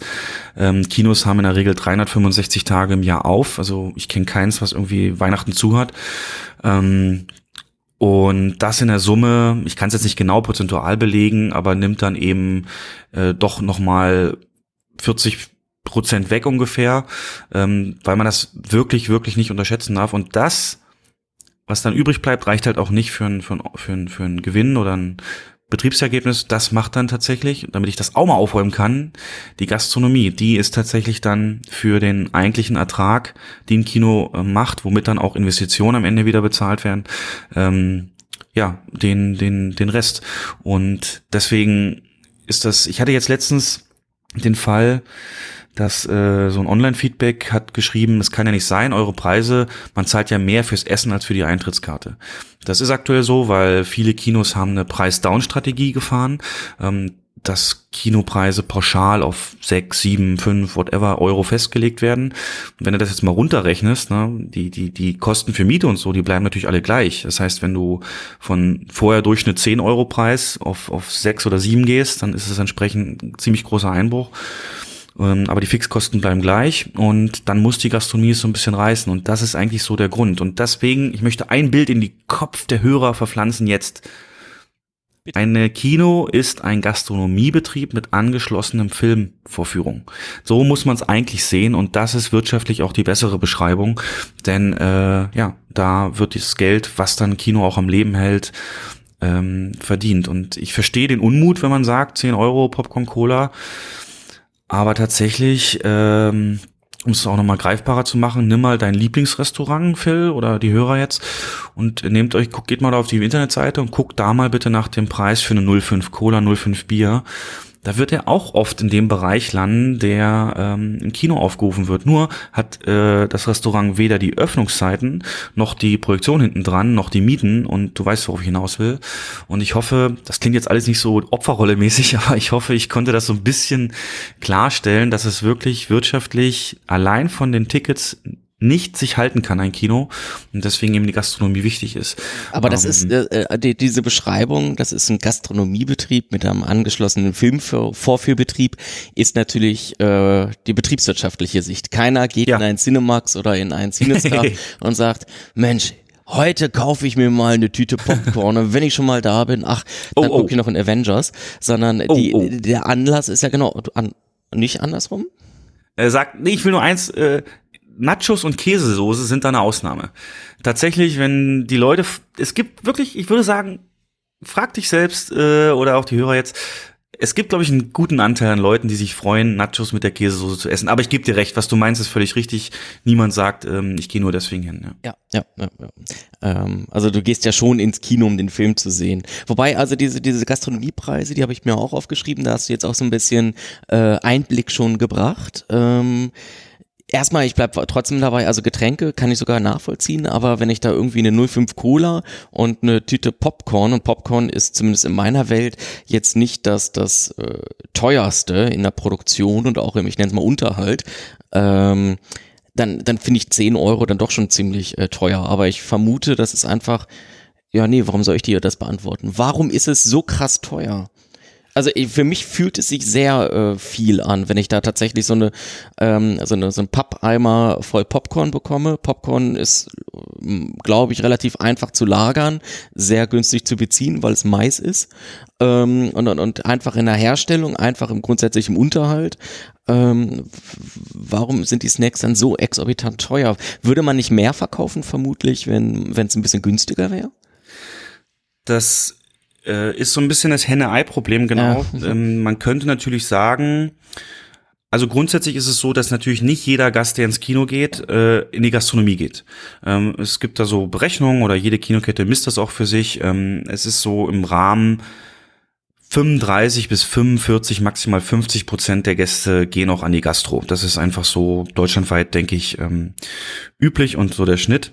Das heißt, du hast schon mal 50 Prozent der Gäste, die wirklich nur das Ticket kaufen. Und ich habe ja gerade erzählt, da ist wirklich nicht viel ähm, anteilig, was übrig bleibt für den für den Ertrag am Ende. Und äh, deswegen sind die Preise unter anderem deswegen so, weil sie, weil man eben das weiß und dann eben da noch weniger Leute hat, die man erreicht und dann da eben durch diesen Preis unter anderem auch dann eben dieses Ergebnis ähm, herbeiführen will. Die Marge, ich gebe euch recht, das ist ja auch kein Geheimnis, die ist sehr hoch, ne? gerade bei Popcorn, Nachos und Cola. Das ist kein Geheimnis, aber das ist eben, ich hoffe, das konnte ich eben auch verständlich machen, nötig, damit von den ganzen ähm, Fixkosten, die da eben sind, überhaupt noch was übrig bleibt. Aber man könnte natürlich auch jetzt sagen, okay, wir machen es viel, viel günstiger und dann gehen mehr an die Gastronomie. Das müsste man probieren tatsächlich und durchspielen. Ähm, es muss natürlich dann auch noch leistbar sein. Also tatsächlich ist es ja da dann auch so, dass für die Mitarbeiter und so, und man muss es planen und zubereiten und du kennst es selber. Anstehen ist so eins der größten Imageprobleme, das so ein Kino hat. Ne? Man steht an der Kasse an, man steht an der Gastronomie an und muss vielleicht noch warten, bis der Saal aufgeräumt ist. Also es, es ist kein, keine wirkliche Freizeit, von der ich hier immer spreche, die wir verkaufen, wenn man das so sieht. Und ich glaube, viele Kinos hätten auch gar nicht die Kapazität, ähm, da einen viel größeren Ansturm noch äh, zu bewältigen. Es würde für mich Sinn machen, als Idee mal in den Raum geworfen, dass man Tageszeiten abhängig unterschiedliche Preise einführt, um da äh, so ein bisschen auch den Vormittag äh, zu bespielen und, und mehr auszulasten und nicht eben nur die Hauptzeit rund um 20 Uhr. Da müsste man fragen, wie weit das attraktiv wäre, wenn jemand wüsste, es kostet eben 20, 30 Prozent weniger äh, bis 17 Uhr oder was.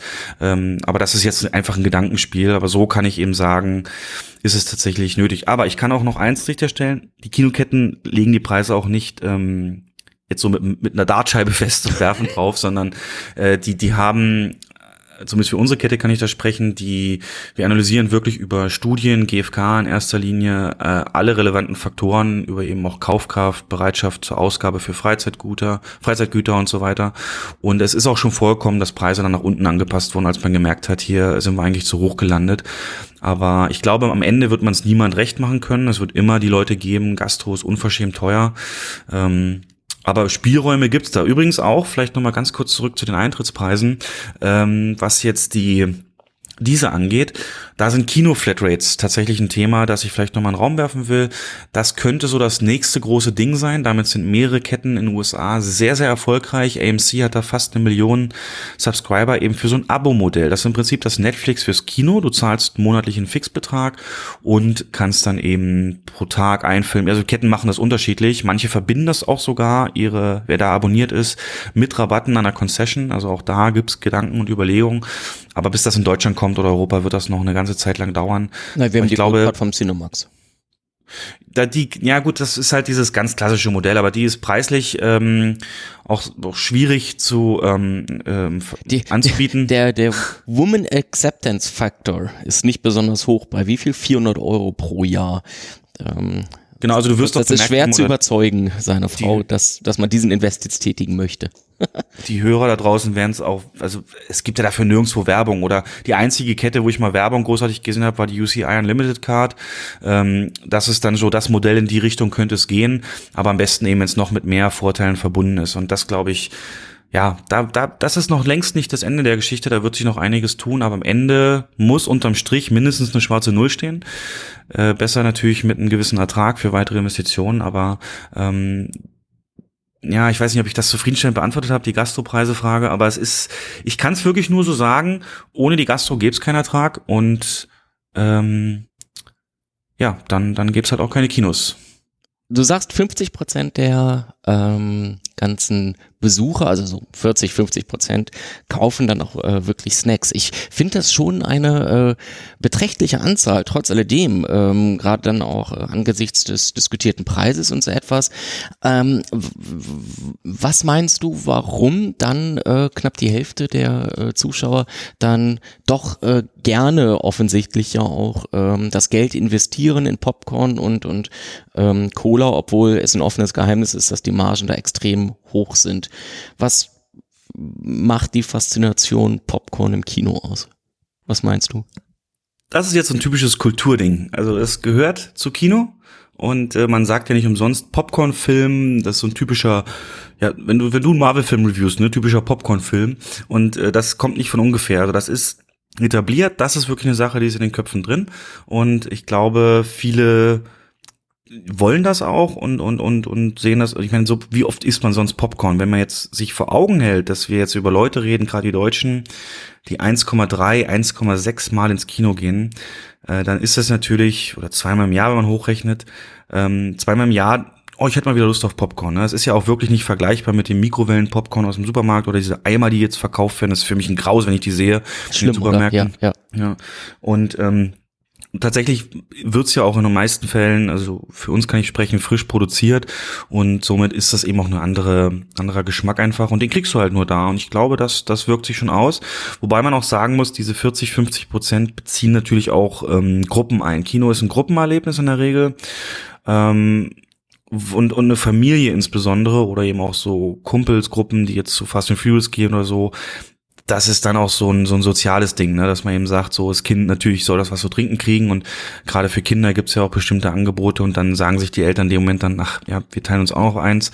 Oder eben die Kumpels, die sich gegenseitig beeindrucken wollen. Ah nee, hier nimm die, nimm die kleinen, ach, was für kleine Nachos, hier nimm die großen so. Das ist, das darf man jetzt nicht vergessen bei der 40, 50 Prozentzahl, dass es da entsprechend solche Gruppen auch mit reinzieht. Und aber grundsätzlich bleibt die Antwort äh, Kulturding. Ähm, das ist so verankert. Zum Kino gehört Popcorn. Da ja, würde ich persönlich auch nicht Nein sagen, obwohl ich mittlerweile auf Nachos umgestiegen bin. Äh, du, was wird mehr verkauft? Mehr Salz oder mehr süßes Popcorn? Tatsächlich in Deutschland natürlich mit der, der, also der Winner ist wirklich meilenweit ist süß. Tatsächlich ist Deutschland da eine Anomalie, auch als Fun Fact vielleicht. Äh, selbst in Österreich äh, wird es schwer, süßes Popcorn zu finden. Auch da ist die Standardgeschmack salzig und im Ausland natürlich erst recht. Ähm, der äh, weiß auch nicht, wie sich das etabliert hat, aber in Deutschland ist es halt so. Und äh, es kommt auch darauf an, meistens sind ja Kinos auch in großen Städten mit, mit viel Studenten und die kennen das natürlich dann so und die sorgen dann für die restlichen Prozente Salzverkauf, wobei auch da experimentiert wird. Mm, Es gibt äh, Versuche jetzt, also erstmal über geschmackliche Tests, so verschiedene in, schon abgepacktes Popcorn. Guck da, was, was funktioniert gut. Das geht dann von Himbeere über Kokosnuss, Karamellmix, ähm, Apfel und so weiter. Und tatsächlich, wir führen das auch schon eine ganze Zeit lang und Karamell-Kokosnuss ist das äh, von den Randsorten, die wir da eben verkaufen, das meistverkaufte. Okay. Und vielleicht wird das ja auch mal standardmäßig. In den USA ist ganz interessant, da kannst du dein Popcorn noch äh, mit Toppings versehen. Das könnte, oder auch England, das, das könnte auch ein Trend werden. Könnt ihr euch ja mal vorstellen oder du. Mm, du kriegst halt deine Packung und kannst dann zu so einem Buffet, sag ich mal, ne, wir reden über Gastronomie, an Toppings gehen. Das geht von M&M's, die du reinstreuseln kannst praktisch, also wirklich nimmst du eine Kelle und dann machst du oben drauf. Oder auch ähm, klein Oreo-Stückchen, das ist so der Topseller in den USA beispielsweise. Ähm, und die, die Ideen sind da einfach grenzenlos. Es gibt auch Karamell, dass man sich da noch drüber zimmern kann und alles mögliche. Das wäre sicherlich auch eine Option, aber Deutsche sind da eher der Veränderung nicht so empfänglich gegenüber wie andere Länder. Ah ja, verstehe. Ähm, äh, wie ist das? Ähm, man hat ja, also du, du hast ja anfangs auch so ein bisschen skizziert, dass man da viele Möglichkeiten hat, irgendwo dann den, das Kino selber zu gestalten und auch die Notwendigkeiten hat, das Kino zu gestalten, Events zu ähm, ähm, ja, zu organisieren und so etwas. Und man muss sich Gedanken machen darüber, wie jetzt das Kino womöglich attraktiver werden kann. Ähm, was hast du denn mal so ausprobiert und was mich da, da tatsächlich auch interessieren würde, was ist womöglich dann auch äh, gescheitert, weil irgendwo die coole Idee dann nicht angenommen wurde? Gab es da was? Ja, ähm, zwei Sachen in beide Richtungen. Ähm, ich würde mal die meist benutzte Metapher aus euren letzten drei Podcasts nehmen, die Low-Hanging Fruit. Müsst ihr mal drauf achten, das kommt sehr häufig vor. Ja. Ähm, äh, das ist natürlich dann diese großen Filmstarts. Das heißt, Star Wars und Marvel-Filme meine ich damit speziell. Da ist es wirklich so, da gehen wir dann in der Regel immer all in, weil das sind meistens, ich habe gerade davon gesprochen, dass der Deutsche so 1,3, 2 Mal höchstens so ins Kino geht. Und das sind die Filme, die die Leute dann die eben ein einmal davon ist dann so ein Film und da wollen wir dann natürlich auch zeigen, hey, wir können was, wir, wir bieten was. Und das ist dann wirklich komplett, sucht man sich in der Stadt oder auch in der Umgebung beispielsweise die äh, Cosplayer oder eben Kostümgruppen, die es dafür gibt. Also gerade bei Star Wars ist ja eine eigene Szene, die, die, die wirklich Geld, richtig viel Geld investieren und sowas. Gibt's mittlerweile natürlich auch für Marvel. Die holt man sich dann ran, die dann einfach für Selfies zur Verfügung stehen und durchs Foyer spazieren und diese glänzenden Kinderaugen, wenn, wenn sich einer zwischen zwei Stormtrooper stellen kann und, und dann eine Selfie macht oder die Eltern schießen das Foto. Das ist, das ist das, wofür man dann einfach auch ähm, teilweise arbeitet. Ähm, Zusammen natürlich mit den anderen Sinnen, also die, die Musik muss passen, das ist natürlich sehr einfach zu gewährleisten. Da versucht man es aber auch mal außergewöhnlich. Wir hatten es zum Beispiel mal zu dem Start Samstag von Avengers haben wir uns das lokale Symphonieorchester organisiert in einer Kooperation, weil die Werbung machen wollten für ein Event von denen, äh, haben die dann im Saal so einen Blitzaufbau gemacht äh, und bevor der Film dann eben losging, haben die mal eben zehn Minuten Avenger, Spider-Man Themes und so gespielt und das mit live und das ja genau sowas sowas sind dann die Dinger, die man versucht als so diese Leuchttürme aufzubauen, die sich dann auch rumsprechen, über die auch berichtet wird. Ähm, die, die auch greifbar sind. Also ich finde immer das Wichtigste ist, dass der Gast eine, eine Interaktion äh, bekommt im Kino, dass er noch irgendeine zweite Sache wirklich machen kann. Also ähm, eben so eine Selfie oder sowas erleben. Ähm, ich habe es auch in anderen Kinos erlebt. Es gab mal dieses Zurück in die Zukunft Triple Future äh, Feature, als es sich da dieser Tag kam, in dem sich Marty McFly in die Zukunft äh, teleportiert hat. Das war ja im Jahr 2015. Ähm, da dann eben DeLorean wirklich ins Foyer stellen für so eine Fotomöglichkeit beispielsweise.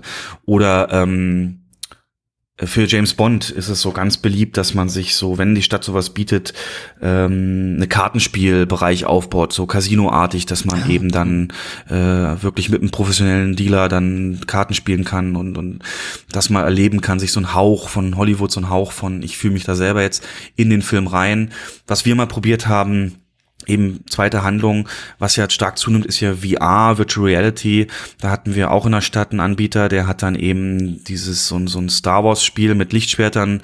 Das Musik, kennst du bestimmt, dass dann Musik gekoppelt ist und dann kommen im Takt der Musik die unterschiedlich farbigen Hindernisse und du musst mit rechten linken Hand die dann weglasern, Laserschwerten und äh, das war dann auch vor Star Wars, wo man sich da anstellen konnte und das machen konnte und sowas sind dann die Sachen, die sich dann, äh, das machen wir natürlich speziell zu solchen großen Filmen statt, weil wir wissen, da ist dann die Reichweite auch besonders groß. Ähm, schwieriger wird es im Alltag. Ähm, da ist es dann wirklich eher, dass man über eine Dekoration im Kino viel erreichen kann. Also wenn ich ein eigenes hätte, wäre das wirklich sicherlich mit viel so Planet Hollywood mäßig mit Filmen, äh, Erinnerungsstücken oder Nachbauten oder whatever ähm, dekoriert, wo man sich dann dran erinnert immer wieder oder auch an Klassiker oder ikonische Schauspieler, äh, Porträts und sowas. Ähm, und plus halt Musik, ganz, ganz entscheidend. Äh, man könnte, das war eine Zeit lang mal angedacht, um das Kinofeeling an sich zu steigern, ähm, so eine Popcorn-Küche, in der das Popcorn produziert wird, ähm, verglasen die Wand und bei der Popcorn-Produktion eben die Gäste zuschauen lassen, was sich am Ende nicht durchsetzen wird oder hat, äh, weil natürlich auch der Mitarbeiter da irgendwie mal eine Pause machen will oder was. Ähm, aber das sind so kleine Sachen, um eben diese Sinne, also es geht mir wirklich um Sinne. Du hast beim Film Audio und äh, visuell und das, das halt schon beim Betreten des Kinos ähm, zu unterstützen. Es gibt mhm. Kinos in England speziell, die streuen gewisse Popcorn-Duft äh, in ihr Kino, ne? Dass du dann, wenn du reinkommst, äh, wirklich da schon beeinflusst bist, ja. Solche Sachen. Und was Und ist, wenn man sich was ja. ist, äh, also du hast jetzt so sehr erfolgreiche oder augenscheinlich erfolgreiche genau. Aktionen so skizziert. Ist auch irgendwie mal was komplett in die Hose gegangen? Also wo man sich ja. das toll ausgemalt hat und dann festgestellt hat, kommt nicht an? Ja, ja, ja. Also gibt da zwei Phasen. Einmal, entweder kommt es gar nicht zustande, weil Kino als Kooperationspartner ist auch nicht mehr, hat auch nicht mehr beim Business, bei Geschäftspartnern das Standing, was es äh, früher mal hatte. Es ist kein Must-Go mehr, ne, um irgendwas zu bewerben oder, irgendeine Kooperation zu machen, äh, wird immer seltener. Aber tatsächlich war es mal so, dass wir, wenn man sich bei Filmstarts verschätzt, geht natürlich immer alles in die Hose. Also wenn es dann einen Filmstart gibt, der überhaupt nicht funktioniert, obwohl man ihn so eingeschätzt hatte, ähm, dann ist es ein Problem. Und da ist das markanteste Beispiel der letzte Piraten der Karibik. Ähm, zwei Jahre müsste das mittlerweile her sein. Und da hatten wir zusammen mit einem lokalen, der kam ja im Juli so ungefähr raus, mit einem lokalen, ich weiß gar nicht mehr, was es war, auf jeden Fall einen lokal, lokalen Partner, der hat Ausbildungsplätze noch frei gehabt, ja, und wollte ein bisschen Ausbildungsplätze vergeben oder Werbung dafür machen und hatte mit uns den Deal, dass er irgendwie so 100, 200 Packungen Popcorn kauft und ganz unten wurde dann immer so ein Flyer für die Ausbildung reingelegt und die wurden verschenkt an das Publikum. So war der Plan dann, äh, weil das, ne, so Zielgruppe, der Film, das sollte eigentlich alles passen und eigentlich vom Namen her auch immer noch ein großes Franchise. Johnny Depp hat wieder mitgespielt und der letzte war auch nur eine geraume Zeit her. Jo, dann ist der Film angelaufen. Das war so ziemlich das Enttäuschendste, was man eigentlich von einem äh, großen Filmstadt äh, ja, erleben konnte. Also das war wirklich äh, Stumbleweed äh, durchs Poyer, selbst an einem Freitagnachmittag noch. Der hat überhaupt nicht mehr gezogen. Im Nachhinein ist man immer schlauer, hätte man alles sehen, kommen sehen können. Aber das war schon peinlich, dass sie da dann ihre Leute schicken, die das verteilen sollten und die hatten Probleme, das Zeug loszuwerden. Ne? Mhm. Und ähm, da denkt man sich dann auch so schön das aus und so ein, ja, das, das, das, ja, kommt da nicht zustande, ja. Tja. Aber so ist das Risiko immer und in der Regel gehen wir keine Kooperation ein, wo wir nicht von überzeugt sind oder die halbwegs durchdacht sind. Das auch nochmal. Ja gut, das ist äh, klar. Ja. Was macht eigentlich so ein Kino, vielleicht auch im Hintergrund, wo der Zuschauer was von hat, was der Zuschauer aber gar nicht so richtig wertschätzt, weil er es vielleicht nicht mitbekommt oder weil er es als so selbstverständlich erachtet. Ähm, aber eigentlich ist das für das Kino oder den Kinobetreiber oder das Personal schon etwas, wo die eigentlich relativ stolz drauf sind. Stolz weiß ich nicht, aber was natürlich notwendig ist, ähm, das sind so diese kleinen Mini-Tschernobyls, die so jedes Kino immer mal wieder hat und wo man eben nur äh, ja so eine Sekunde vor der Explosion dann auch was machen kann. Also ganz markant, da muss ich komplett auf den technischen Bereich mal eingehen, denn das ist hauptsächlich der der technische Bereich insbesondere so eine Klimaanlage. Also eine Klimaanlage, die, die das ganze Kino dann eben auch kühlt, die ist ein riesiger technischer, technisch komplexes Ding. Und wenn das mal nicht funktioniert, dann merkst du das innerhalb kürzester Zeit, gerade im Sommer natürlich. Und ähm, man hat natürlich gewisse Warnanzeigen und Überwachungen und so weiter, aber wenn du nicht sofort die Lösung dann findest oder recht schnell, dann ist das, äh, dauert das wieder ewig, bis die, wenn sie wieder anläuft, runterkühlt. Und das ist natürlich dann das, der Worst Case, wenn man anfängt im Kino dann sich unwohl zu fühlen von der Temperatur. Deswegen ist es so, dass tatsächlich von der Struktur her im Kino jedes Haus auch noch einen sogenannten Haustechniker hat, der wirklich ähm, vollzeitmäßig in der Regel sich wirklich nur um technische Belange kümmert. Nur, weil der eben viel mit Firmen und anderen Handwerkern zu tun hat, ist er logischerweise zu anderen Zeiten da als der Rest und am Wochenende hat er frei. Mhm. Und am Wochenende, ähm, wenn das dann passiert und du das nicht feststellst, dann ist das ähm, ein Riesenproblem, weil in der Regel überwacht der das und wenn du dann 19 Uhr selber mit hilfst in der Gastronomie, Verkauf oder sonst was, und gehst danach mal checken die Klimaanlage und merkst, oh Gott, seit einer halben Stunde ist hier die Fehlermeldung, kannst die zwar wegdrücken und dann läuft es auch wieder an, aber ja, das ist dann, dann nicht schön. Solche Sachen laufen ständig im Hintergrund. Ähm, Projektoren zum Beispiel. Wir haben, was das Filme zeigen angeht, ist ja wie gesagt digitalisiert. Das wird alles über eine Remote-Steuerung praktisch ähm, nur noch gebaut. Die Shows sozusagen, stellt euch das vor, hm, weiß ich, wer sich mit Videoschnitt auskennt, man hat eben eine Spur für den Film, eine Spur für die Werbung, eine Spur für die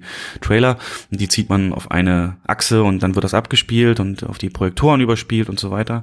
Aber manchmal gibt es so bestimmte Faktoren, wie zum Beispiel, dass ähm, kein Film abgespielt werden kann, solange man nicht vom Verleiher die entsprechende Entschlüsselung bekommt. Also die sind alle extrem verschlüsselt, ähm, ist auch bis heute nicht geknackt. Und äh, um den zu entschlüsseln gibt es wirklich deutschlandweit für jeden Projektor einen eigenen Schlüssel. Und nur wenn der da ist, kann der Projektor den Film abspielen. Und manchmal geht so ein Ding unter oder im Daten-Nirvana unter oder whatever, nicht mal böse ne? aber äh, das, das ist auch eigentlich der Job so vor jeder Schiene, so nennen wir das, diese ganzen Zeiten 14, 17, 20 Uhr, die Spielschienen mh, zu checken, aber eben manchmal hast du es dann eben, die vielen anderen Aufgaben, die dich aufhalten, Mitarbeitergespräche oder irgendwas Dringliches, dass du es dann nicht siehst und dann zeigt das System so ein fieses Rot an hinter dieser Zeitachse äh, und sagt, oh, da fehlt mir noch was. So, und das dann noch zu besorgen, geht zwar auch recht smooth und gibt klar festgelegte Prozesse, aber wenn da was schief geht, mein Gott, ähm, mein Kollege hat das auch mal erzählt, ähm, ich glaube zur Premiere von, ich weiß gar nicht, was es war, hier in Hannover ist es mal bei Harry Potter passiert, dass, äh, dass die, äh, dass Harry Potter äh, äh, geliefert wurde und so ein riesiges äh, Event draus gemacht wurde und dann ja. kam der Schlüssel nicht rechtzeitig. Der war einfach schlichtweg nicht da. Da gab es irgendwie tatsächlich Probleme bei der Überlieferung sozusagen, weil das war eben so Mega-Premiere und da hat der Verleih natürlich dafür gesorgt, dass dann ähm, der, der Schlüssel zum Entschlüsseln der, der Daten eben auch wirklich erst so, keine Ahnung, um 23.45 Uhr oder sowas zugespielt wird damit ja. eben der Film nicht vorher äh, schon entschlüsselt wird und womöglich dann gezeigt wird oder so etwas. Und diese Übermittlung des Schlüssels hat nicht geklappt. Hier in Hannover war Was haben die euch kommuniziert? Äh, ja, also tatsächlich, was sollen die machen, wenn die da so ein Harry Potter Event machen, so ein Triple mhm. oder Double Feature und alle freuen sich auf den neuesten Harry Potter und um 0 Uhr äh, bleibt der Saal dunkel und die müssen sagen, sorry, wir müssen das Event jetzt abbrechen, weil wir haben den Schlüssel nicht. Ja, was äh, willst du sagen? Was willst du sonst sagen? Gut, du kannst lügen und irgendwie sagen, keine Ahnung, Projektor spontan durchgebrannt oder oder irgendwie sonst. Wäre einfacher.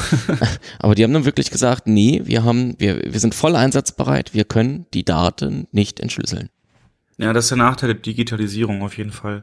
Ähm, das war meine Horrorvision zu Avengers, da war es so ähnlich. Ähm, aber glücklicherweise hat Marvel oder beziehungsweise Disney die dann noch eher freigeschaltet. Aber es gab tatsächlich trotzdem ein Problem, weil das Werbepaket, ähm, da gab es einen Werbespot, der wurde von einem Kunden so angeliefert, dass der Projektor sich aufgehangen hat. Und zum Glück hat mein Kollege das noch an, angespielt vorher, das ganze Paket bis zum ersten Minute vom Film.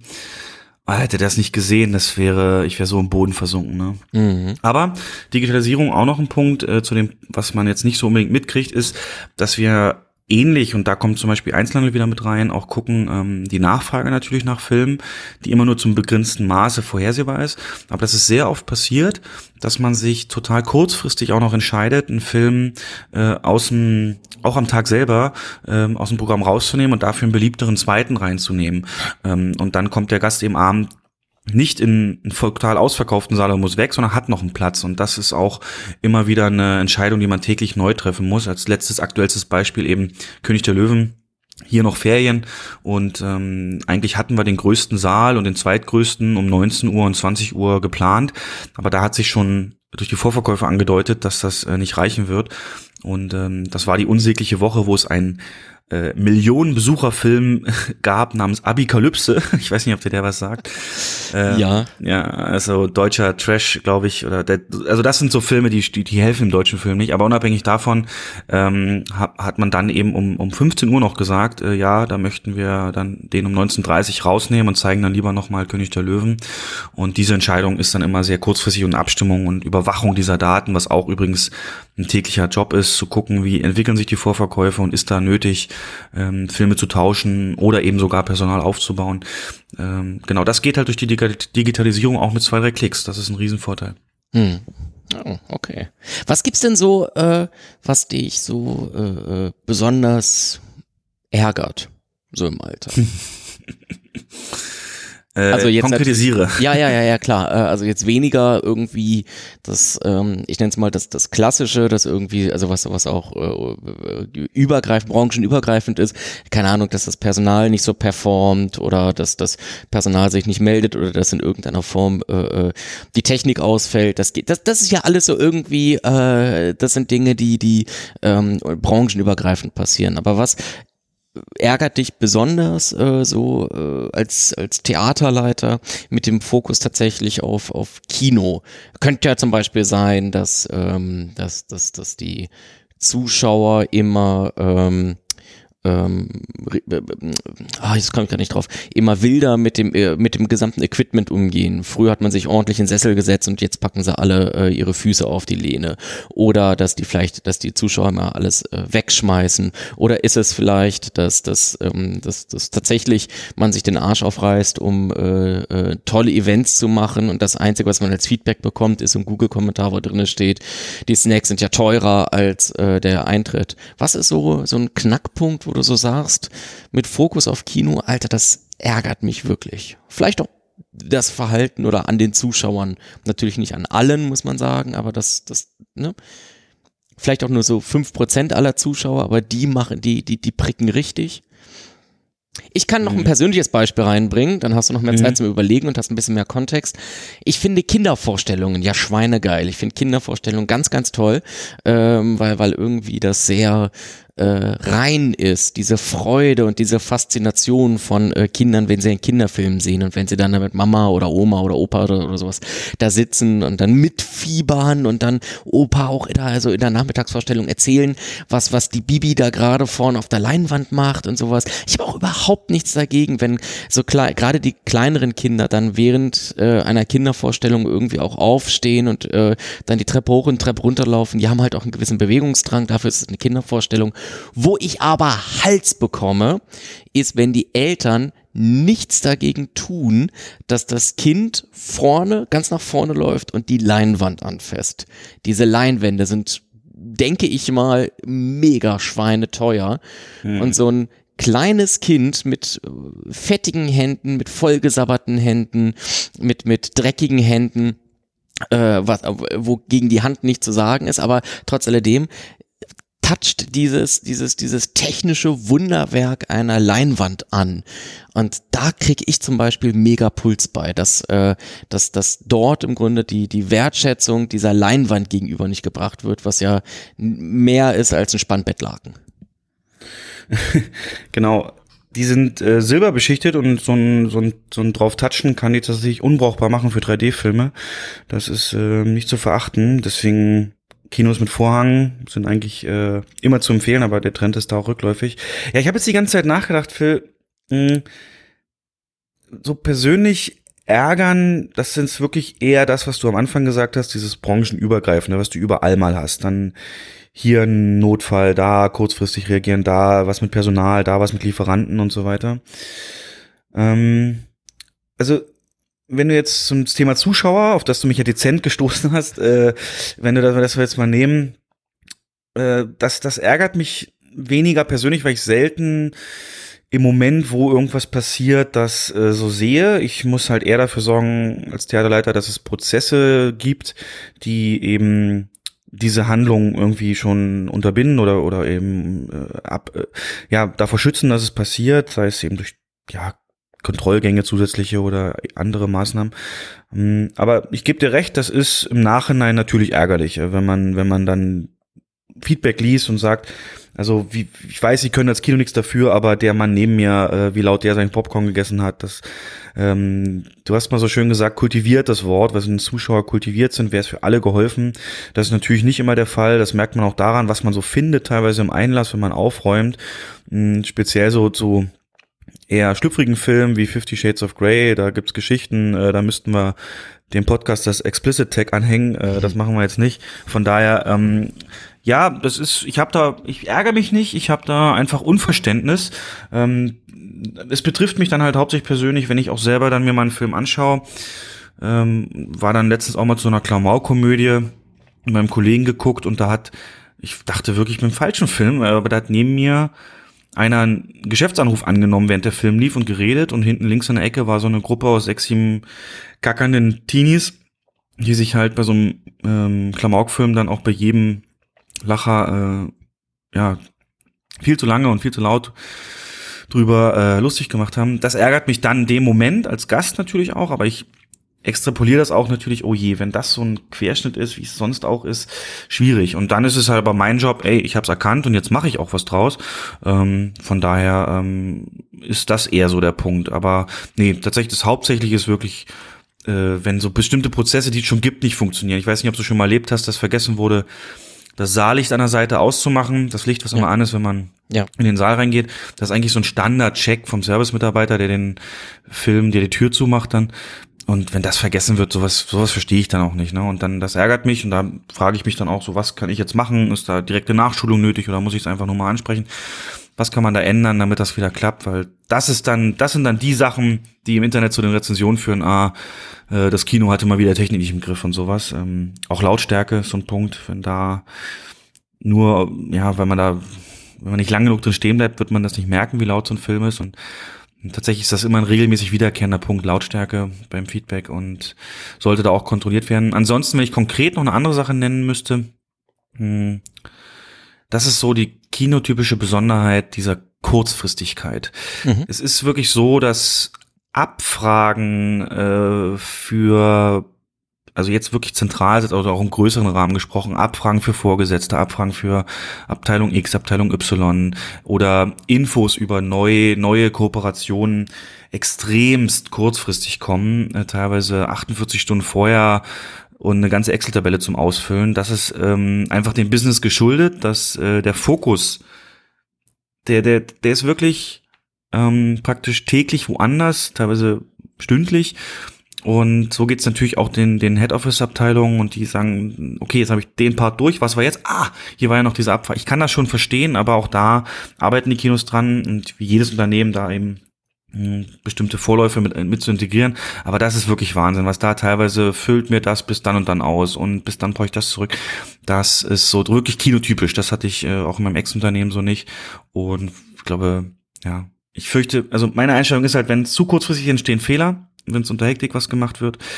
Kennst du sicher auch. Und ja, ja, natürlich, kurzfristigen. Sachen. Und das, das hindert dann eher insgesamt. Das ist schwer zu beschreiben für euch da draußen, aber das ist wirklich ein viel höherer Anteil an solch kurzfristigen Zuarbeiten, die zu leisten sind, aufgrund des, das ist wirklich kinospezifischer Grund dann auch, ähm, als in anderen Branchen, weil eben teilweise ein Kooperationspartner auch erst merkt, oh, da startet ja der Film, wo mein Audi A8 auch drin vorkommt. Äh, jetzt würde ich gerne ähm, ähm, im Kino diese und diese Werbekampagne noch fahren und dann ist das halt da und wir machen es dann auch, aber es ist ja, es verlangt extrem hohe Eigenorganisationen und und und äh, Pufferzeiten, die man sich einplant mhm. und Prioritätensetzungen, die Fähigkeit dafür. Das ist äh, entscheidend, um sowas hinzukriegen. Aber ja, es ärgert mich auch nicht so, dass ich graue Haare kriege. Okay. Das ist halt da und das, ist, ärgert mich. Es gehört zum Business dazu sozusagen. Ja, man genau, gewöhnt sich man ab das, bestimmten Zeitpunkt ja. dran. Aber es steht halt auch in keiner Stellenausschreibung. Ja. Das heißt, ja, muss man, muss man die Erfahrung machen und dann durchbeißen oder eben nicht. Genau. Verstehe. Ähm, wenn wir mal unseren äh, normalen Kinozuschauer angucken, was ist der durchschnittliche Kinozuschauer? Männlich, weiblich, 38 Jahre, Actionfilm interessiert. Ist das so der durchschnittliche Kinozuschauer? Warte einen Moment, da. So ich hole mal die Statistik der Filmförderungsanstalt der GfK raus. Ja, genau, hole ich jetzt auch. Ach, tatsächlich. Ähm, das ist die FFA, genau, die macht wirklich Top-Analysen, weil ich kann das für mein Kino nicht sagen. Wir analysieren unsere Gäste nicht nach äh, Alter und Geschlecht und so weiter. Das ist äh, für uns nicht relevant, also relevant schon zum Teil, aber ähm, da machen wir keine, keine Statistiken drüber. Vom Gefühl her, bei so einem Multiplex hast du immer alles.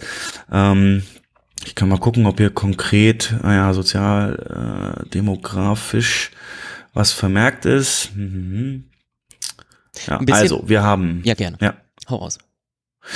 Äh, tatsächlich sind es in 2018 51 Prozent weiblich gewesen und 49 Prozent männlich und äh, den größten Anteil hatten die jungen Leute von 20 bis 29 Jahre waren 18 Prozent und 30 bis 39 auch 18 Prozent. Ab dann sinkt's ähm, bis äh, nochmal eine Ausnahme auch 18 Prozent die 40 bis 49-Jährigen. Ähm, also sehr, sehr ausgewogen in Deutschland. Genau. Und ähm, den meisten Rückgang hatte aber tatsächlich die äh, ganz junge Gruppe, 10 bis 19 Jahre tatsächlich. Da sind 30 Prozent weniger ins Kino gegangen als 2017 noch. Also genau das, was du meintest, diese Kindervorstellung. Ähm, und ich wusste übrigens genau, was du meinst, dieses Faszinierende. Man sagt ja auch, sich das Kind bewahren, ne? das Kind im Manne oder so. Das kommt ja nicht von ungefähr, dieses, dieses, dieses, diese Begeisterungsfähigkeit ist klasse. Ja, aber durchsätzlich ist durch die Bank überall ein Rückgang zu verzeichnen gewesen, aber am schlimmsten bei den ganz Jungen. Ja, das wäre so der typische typische Kinobesucher, genau. Ist das, ist das tatsächlich ähm, äh, zumindest als These in den äh, Streaming-Diensten begründet? Also haben, äh, hat man da eine Korrelation dazwischen? Ja, ähm, also nein, also ja gibt's, aber nicht in der Form, wie du, okay. wie du es gesagt hast. Ähm, ich kann mal gucken, irgendwo hatte ich das hier auch tatsächlich. 2017 waren 23 Prozent aller Kinogänger ähm, bei irgendeinem Streaming-Dienst abonniert. Und 2018 waren das 28 Prozent. Das könnte man jetzt sagen, okay, es gibt einfach mehr Leute, die sich sowas abonniert haben. Aber von allen, ähm, von all diesen, die es eben abonniert haben, gehen 15 Prozent von allen Streamingdienst-Abonnenten, die ins Kino gehen, 15 Prozent sogar häufiger ins Kino als der Durchschnittsdeutsche. Das heißt, das ist, wie gesagt, eher, glaube ich, eine Fehlannahme, dass äh, Streamingdienste. Ich habe ein schönes Beispiel, warum das auch wirklich, glaube ich, so sein kann. Hast du oder die Hörer können sich mal überlegen, den letzten Film oder Serie, den ihr bei einem Streamingdienstanbieter geguckt habt, hattet ihr eure Aufmerksamkeit 100% auf dem Film oder hattet ihr auch mal ein Handy in der Hand? Also ich für mich kann sprechen, ich habe ständig das Handy nebenbei in der Hand, wenn ich was auf Streaming gucke und scroll da so durch so ein paar Foren oder mhm. sonst was leicht konsumierbares Zeug. Ähm, aber im Kino ist halt noch ein Ort, wo die Aufmerksamkeit eben komplett voll auf diesen Film ist. Und ich glaube, das ist ein großer Unterschied, den auch Streamingdienst-Abonnenten ähm, erkennen und dann entsprechend auch nutzen, weil das ist einfach was anderes. Und ja, deswegen würde ich sagen, ist da gar nicht so sehr ähm, diese böse Konkurrenz da. Ich sage sogar, mal ein bisschen ähm, ja geträumt. Dem Kino könnte es sogar helfen, wenn man äh, Kooperationen mit äh, Streaming-Dienstanbietern macht und beispielsweise dann Serienfinals von denen oder jetzt zum Beispiel The Irishman, Netflix, neuer Martin Scorsese-Film, ja. Mhm. Sehr, sehr, sehr nischig. Ähm, eben italienische Mafia, in, aber Scorsese alleine ist ein Name und die ganzen großen Schauspieler hat er sich wieder rangeholt. Sogar Joe Pesci ist aus dem Ruhestand wiedergekommen. Trailer hat mich sehr geflasht. Der wird halt nur auf Netflix laufen und in vereinzelten Kinos in den USA für die Oscar ähm, Consideration. Wenn man da jetzt sagt, ey, Netflix, äh, ihr kriegt von jedem Ticket meinetwegen auch einen Prozentsatz und ihr könnt einen Werbeblock vorher schalten, äh, der so einen Querschnitt über eure neuesten Serien oder keine Ahnung ähnliches, damit er die Zielgruppe eben auch vielleicht einfangt für euren ähm, Dings. Das könnte sogar funktionieren, weil der Film ist A fürs, fürs Kino, glaube ich, gemacht auch. Scorsese-Bilder sind immer sehr cineastisch und ähm, die, die Reichweite für so einen Streamingdienst könnte vielleicht da eben sein Inhalt auch mal unter die Leute kriegt, nicht nur den Namen, weil wo hast du sonst bei Netflix wirklich mal Werbung für irgendeine neue Serie? Hm, könnte das sogar klappen und so wäre es eine Win-Win-Situation. Geht nicht für alles logischerweise, weil viele werden sich sagen, oh, äh, bin müde, Couch, leg mich jetzt hin und starte. Aber für solche Filme in jedem Fall, ja. Das heißt, das heißt, äh, so richtig visionär gedacht und äh, träumerisch vielleicht auch. Ja. Äh, ist es ist es irgendwann so in einiger Zeit, dass ähm, äh, Streaming-Plattformen und äh, Kinos in einer gewissen äh, schon fast Harmonie gemeinsam miteinander schwingen, anstatt wie es jetzt viele äh, irgendwie immer hochstatuieren, dass im Grunde äh, es einen Krieg zwischen äh, äh Kino und dem Streamingdienst gibt. Nein, so so so äh, naiv sind wir dann auch nicht. Ähm, das heißt, natürlich sind die ein Thema und dieses die die Auswahl, die riesige Auswahl, einfach mit zwei Klicks in deiner Fernbedienung ist ein Argument, das äh, in dieser Zeit, in dieser hektischen Zeit heute ähm, nicht zu verachten ist. Denn du darfst nicht vergessen, im Einzelhandel und auch im Kino reden wir immer von einer Customer Journey. Ähm, das ist so eben der Weg, den so ein Gast insgesamt bei seinem Besuch zurücknimmt. Das darf man als Kinoleiter oder generell eigentlich nie als, als Geschäftsmann vergessen, der mit Kunden zu tun hat. Ähm, so ein Kinobesuch geht nicht los für einen Gast, indem er bei uns reinkommt. Da geht er für uns los mit dem Gast. Aber der Gast hat unter Umständen schon einen Arbeitstag hinter sich oder hatte lange Organisation, seine Kumpels, seine Familie auf einen Termin zu einigen hinter sich.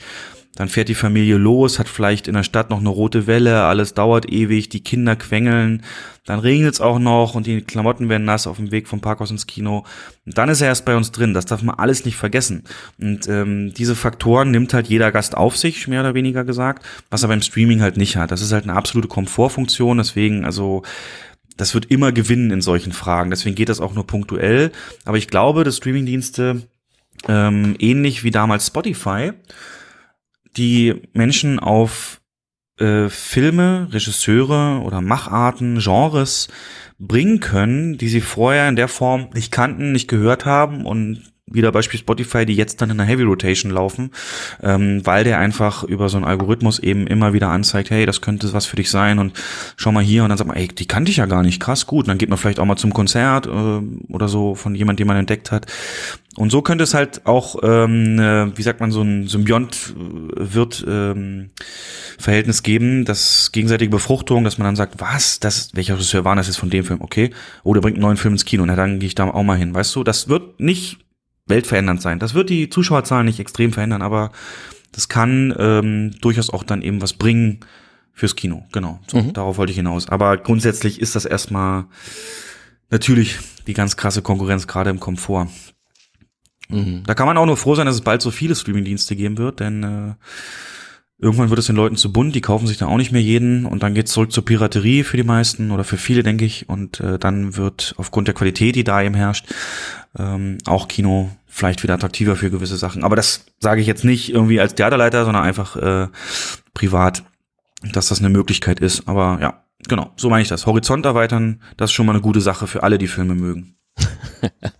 Das stimmt, das stimmt, ja. Wobei äh, deine, deine, deine äh, Vision, die kann ich, die, sie klingt zumindest äh, nicht, nicht, nicht falsch, so im Sinne von, okay, es kommen immer mehr Streaming-Anbieter, irgendwann hat man keinen Bock mehr.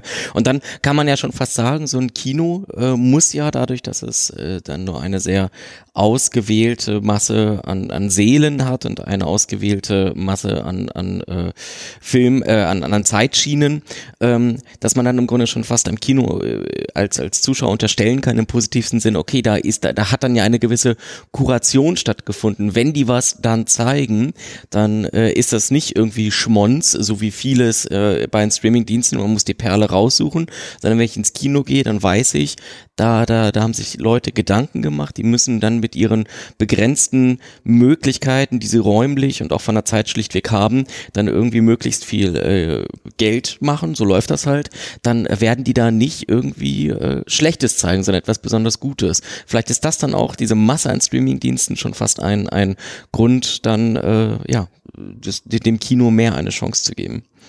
Diese Möglichkeit, die du beschreibst, betrifft wirklich tatsächlich aber eher diese Arthouse-Kinos, diese kleineren Kinos mit ein bis drei Seelen.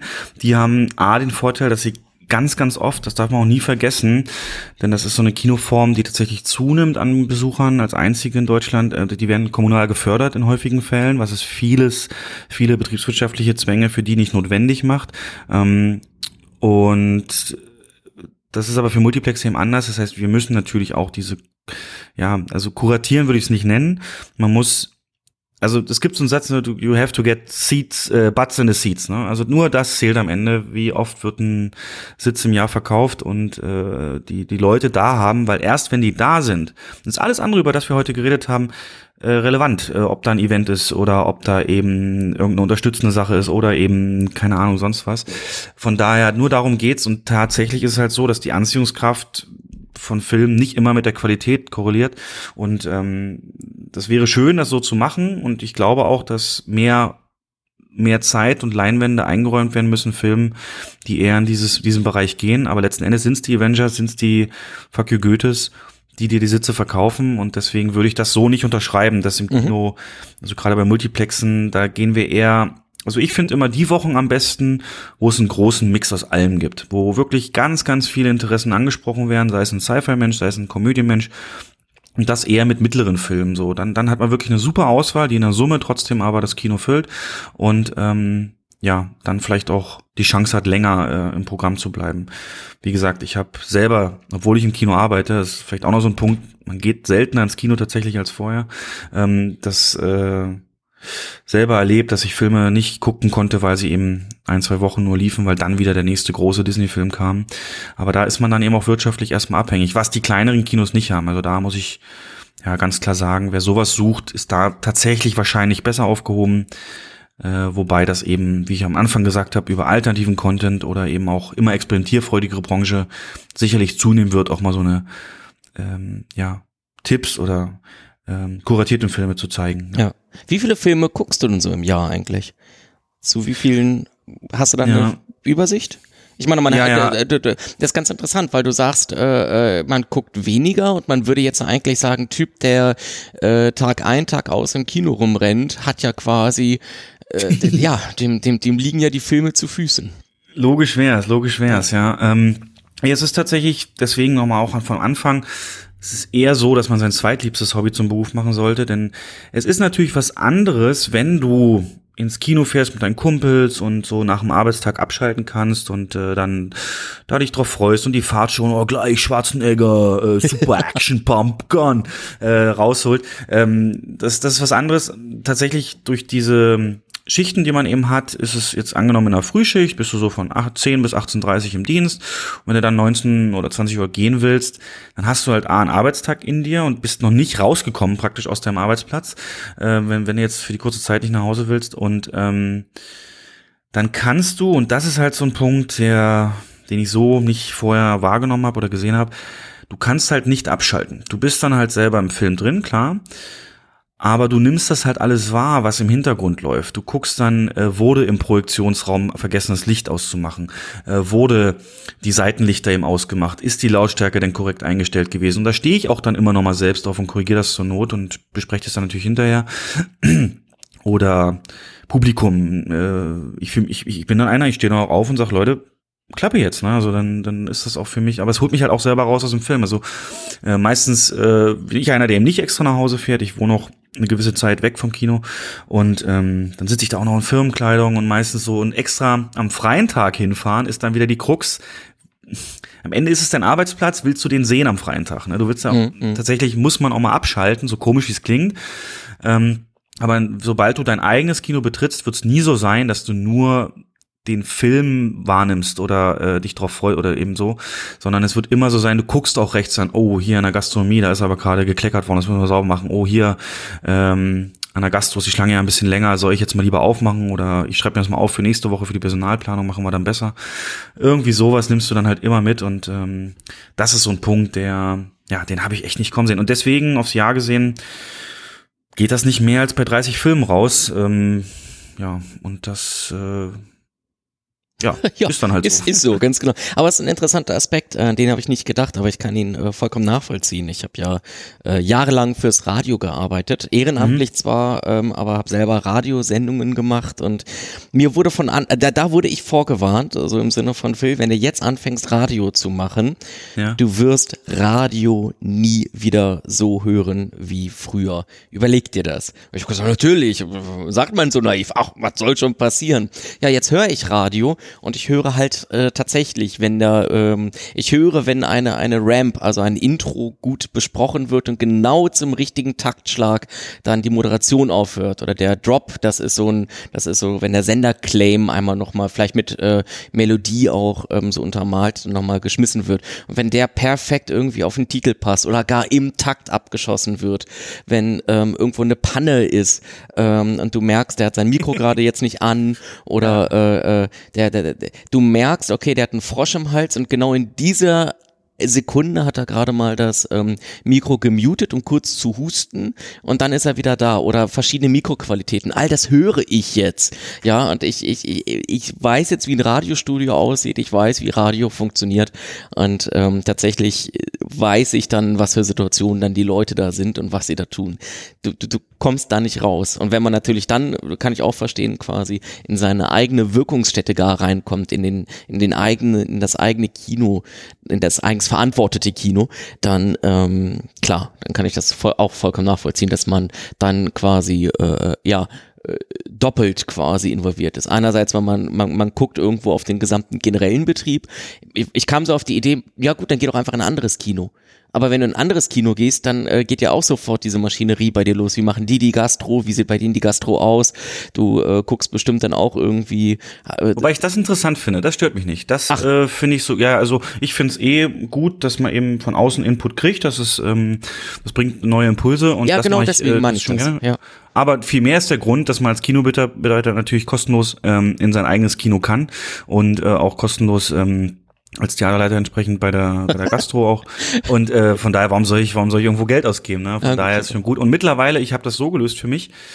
Ähm, das gilt übrigens mal als, äh, vielleicht hören ja einige Studenten zu, ähm, äh, ist es so, dass das jeder Mitarbeiter, der im Kino arbeitet, also auch im Service, ähm, eine Kino-Flatrate äh, erhält und die nutzen kann so oft und so und eine Popcorn-Flatrate, so viel wie er eben auch will. Von daher ähm, ist das so eine Lohn Lohn-Nebenleistung, die durchaus für junge Leute ähm, attraktiv ist.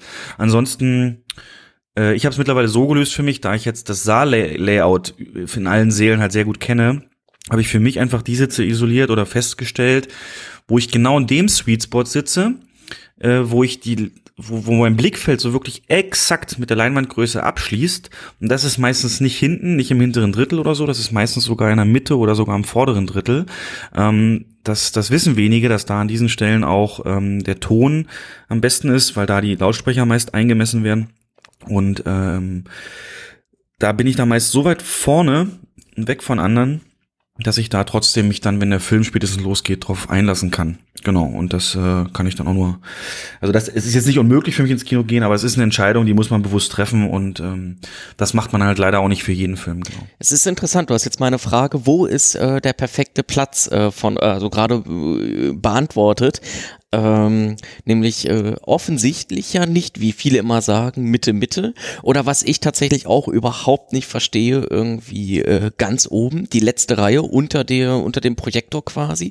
Da Also sitzt- war ich auch mal. Hm. da, da, da sitzen ja auch ganz viele, was sich mir überhaupt nicht erschließt, sondern auch ich habe in irgendeiner Form festgestellt, also wenn ich Karten kaufe, ich nehme immer die, ähm, die äh, erste Reihe unter der Loge. Die erste Reihe Parkett unter der Loge. Ähm, das, das ist dann irgendwie so, keine Ahnung, vierte, fünfte, sechste Reihe von vorne. Und ähm, da ist äh, insbesondere für mich das, das Blickfeld komplett ausgefüllt. Ohne dass es in den Augen wehtut, aber das Blickfeld ist komplett ausgefüllt. Und damit komme ich natürlich rein in den Film. Und ab und zu bin ich dann irgendwo ähm, auch mal mit Freunden unterwegs und die reservieren Karten vorher. Und dann sind die auch letzte Reihe Sitzer. Und ich denk so, wie, wie willst du das? Du siehst die Ränder der Leinwand, du siehst die Wände des Saals. Äh, da, wie willst du da in den Film reinkommen? Weißt du, dann, äh, das geht ja gar nicht. So, Oder noch schlimmer, die Notausgangsleuchten. Wenn du die einmal wahrgenommen hast in deinem Blickfeld, meistens sind die Notausgänge rechts und links von der Leinwand, äh, dann nimmst dann, dann siehst du, dann hat cannot unsee, ne? Dann wirst du sie immer sehen. Ja. Aber ist es Ja. tatsächlich auch faktisch so, dass die besten Plätze von Sound und vom Bild und so etwas relativ weit vorne sind? Tatsächlich ist es ein Unterschied, ähm, ob es ein 2D oder 3D-Film ist. Es ist so, also ganz hinten zu sitzen, letzte Reihe ist tatsächlich für alle die gut, die gerne so die Übersicht haben, die gerne, ähm, ja, die, die, die eben diese, man sitzt am höchsten, man hat alles im Blick. Ähm, das, das ist auch okay, kann man machen. Ähm, Gerade für Leute, die in Horrorfilm gehen und Schockeffekte und so nicht so sehr gewohnt sind, würde ich das empfehlen, weil sonst springt eigentlich das wirklich ja an und, und das äh, kommt noch dazu, dass man, wenn man ganz hinten sitzt, ja praktisch unter den Surround-Lautsprechern sitzt. Die haben nicht viel Möglichkeit, den Ton von hinten zu dir zu schicken.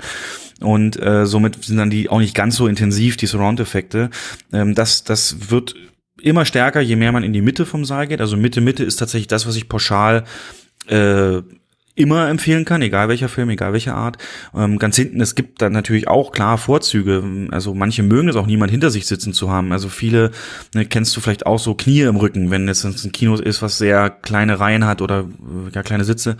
Mm, Das, das hast du da natürlich alles nicht so ein bisschen diese Chefposition, diese große General so von oben. Das hat auch seine Vorzüge, gerade glaube ich bei Filmen, die sehr auf Dialog ähm, aus sind, ist das ein Platz, den ich ähm, ja, den man ruhig nehmen kann. Aber Mitte Mitte ist insofern besser, weil da dann eben der Ton gleichmäßig ungefähr von allen Seiten äh, den gleichen Weg hat zu dir und somit gleichmäßig wirkt und das Blickfeld eben besser ausgefüllt ist. Nur bei 3D-Filmen tatsächlich, äh, den Effekt kennt bestimmt auch jeder. Wenn sobald du, dem Moment, wo du eine 3D-Brille aufsetzt, ähm, wird das Sichtfeld kleiner. Ich nenne das immer Schaufenstereffekt. Du hast so wie so einen Blick, so als wäre so ein kleiner Teil von der Leinwand einfach ja kleiner geworden und du guckst wie so durch so ein Fenster. Und um das zu kompensieren, sollte man tatsächlich noch ein Stück weiter vor ähm, ins vordere Drittel eines Saals, wobei es auch immer vom Saal-Layout anhängt. Manche sind so nah die erste Reihe oder auch dann das vordere Drittel einer Leinwand, dass das da schon nicht mehr geht. Ich kann jetzt wie gesagt nur für meinen äh, größten Saal sprechen, das auch so mein Stammsaal ist. Auch einer der Vorteile als Theaterleiter, wenn man dann unbedingt die Apollo 11 Doku sehen will, äh, dann kann man die auch mal Samstag 11.30 Uhr in den größten Saal ähm, planen und dann da reingehen äh, und nicht so auf einen kleineren. Das, das ist ja so auch mein Ding. Ich, ich, ich würde, also gehe ungern in wirklich so Studio-Kinos oder kleinere Säle. Ich brauche schon dieses wirklich große, the big screen, das heißt ja nicht umsonst so. Und ähm, bei 3D gleichst du diesen Effekt aus, indem du eben noch mal ein Stück weiter vorne hingehst. Ich kann jedem empfehlen, der sich nicht ganz sicher ist, beim 3D-Film, äh, die Abspannen, der ist meistens auch noch animiert in 3D, hm, einfach mal, wenn die Leute schon rausgehen, kurz noch zu warten und sich einfach mal auf verschiedene Sitze zu setzen und gucken, wie es so äh, wirkt, je weiter man vor man geht und vielleicht für sich zu gucken, oh, wow, hier ist ja wirklich, also der Jetzt habe ich Leinwand komplett im Bild, 3D-Effekt ist voll da. Ähm, das kann ich da nur mal sagen, weil es ja auch von der Körpergröße ein bisschen dann auch abhängt.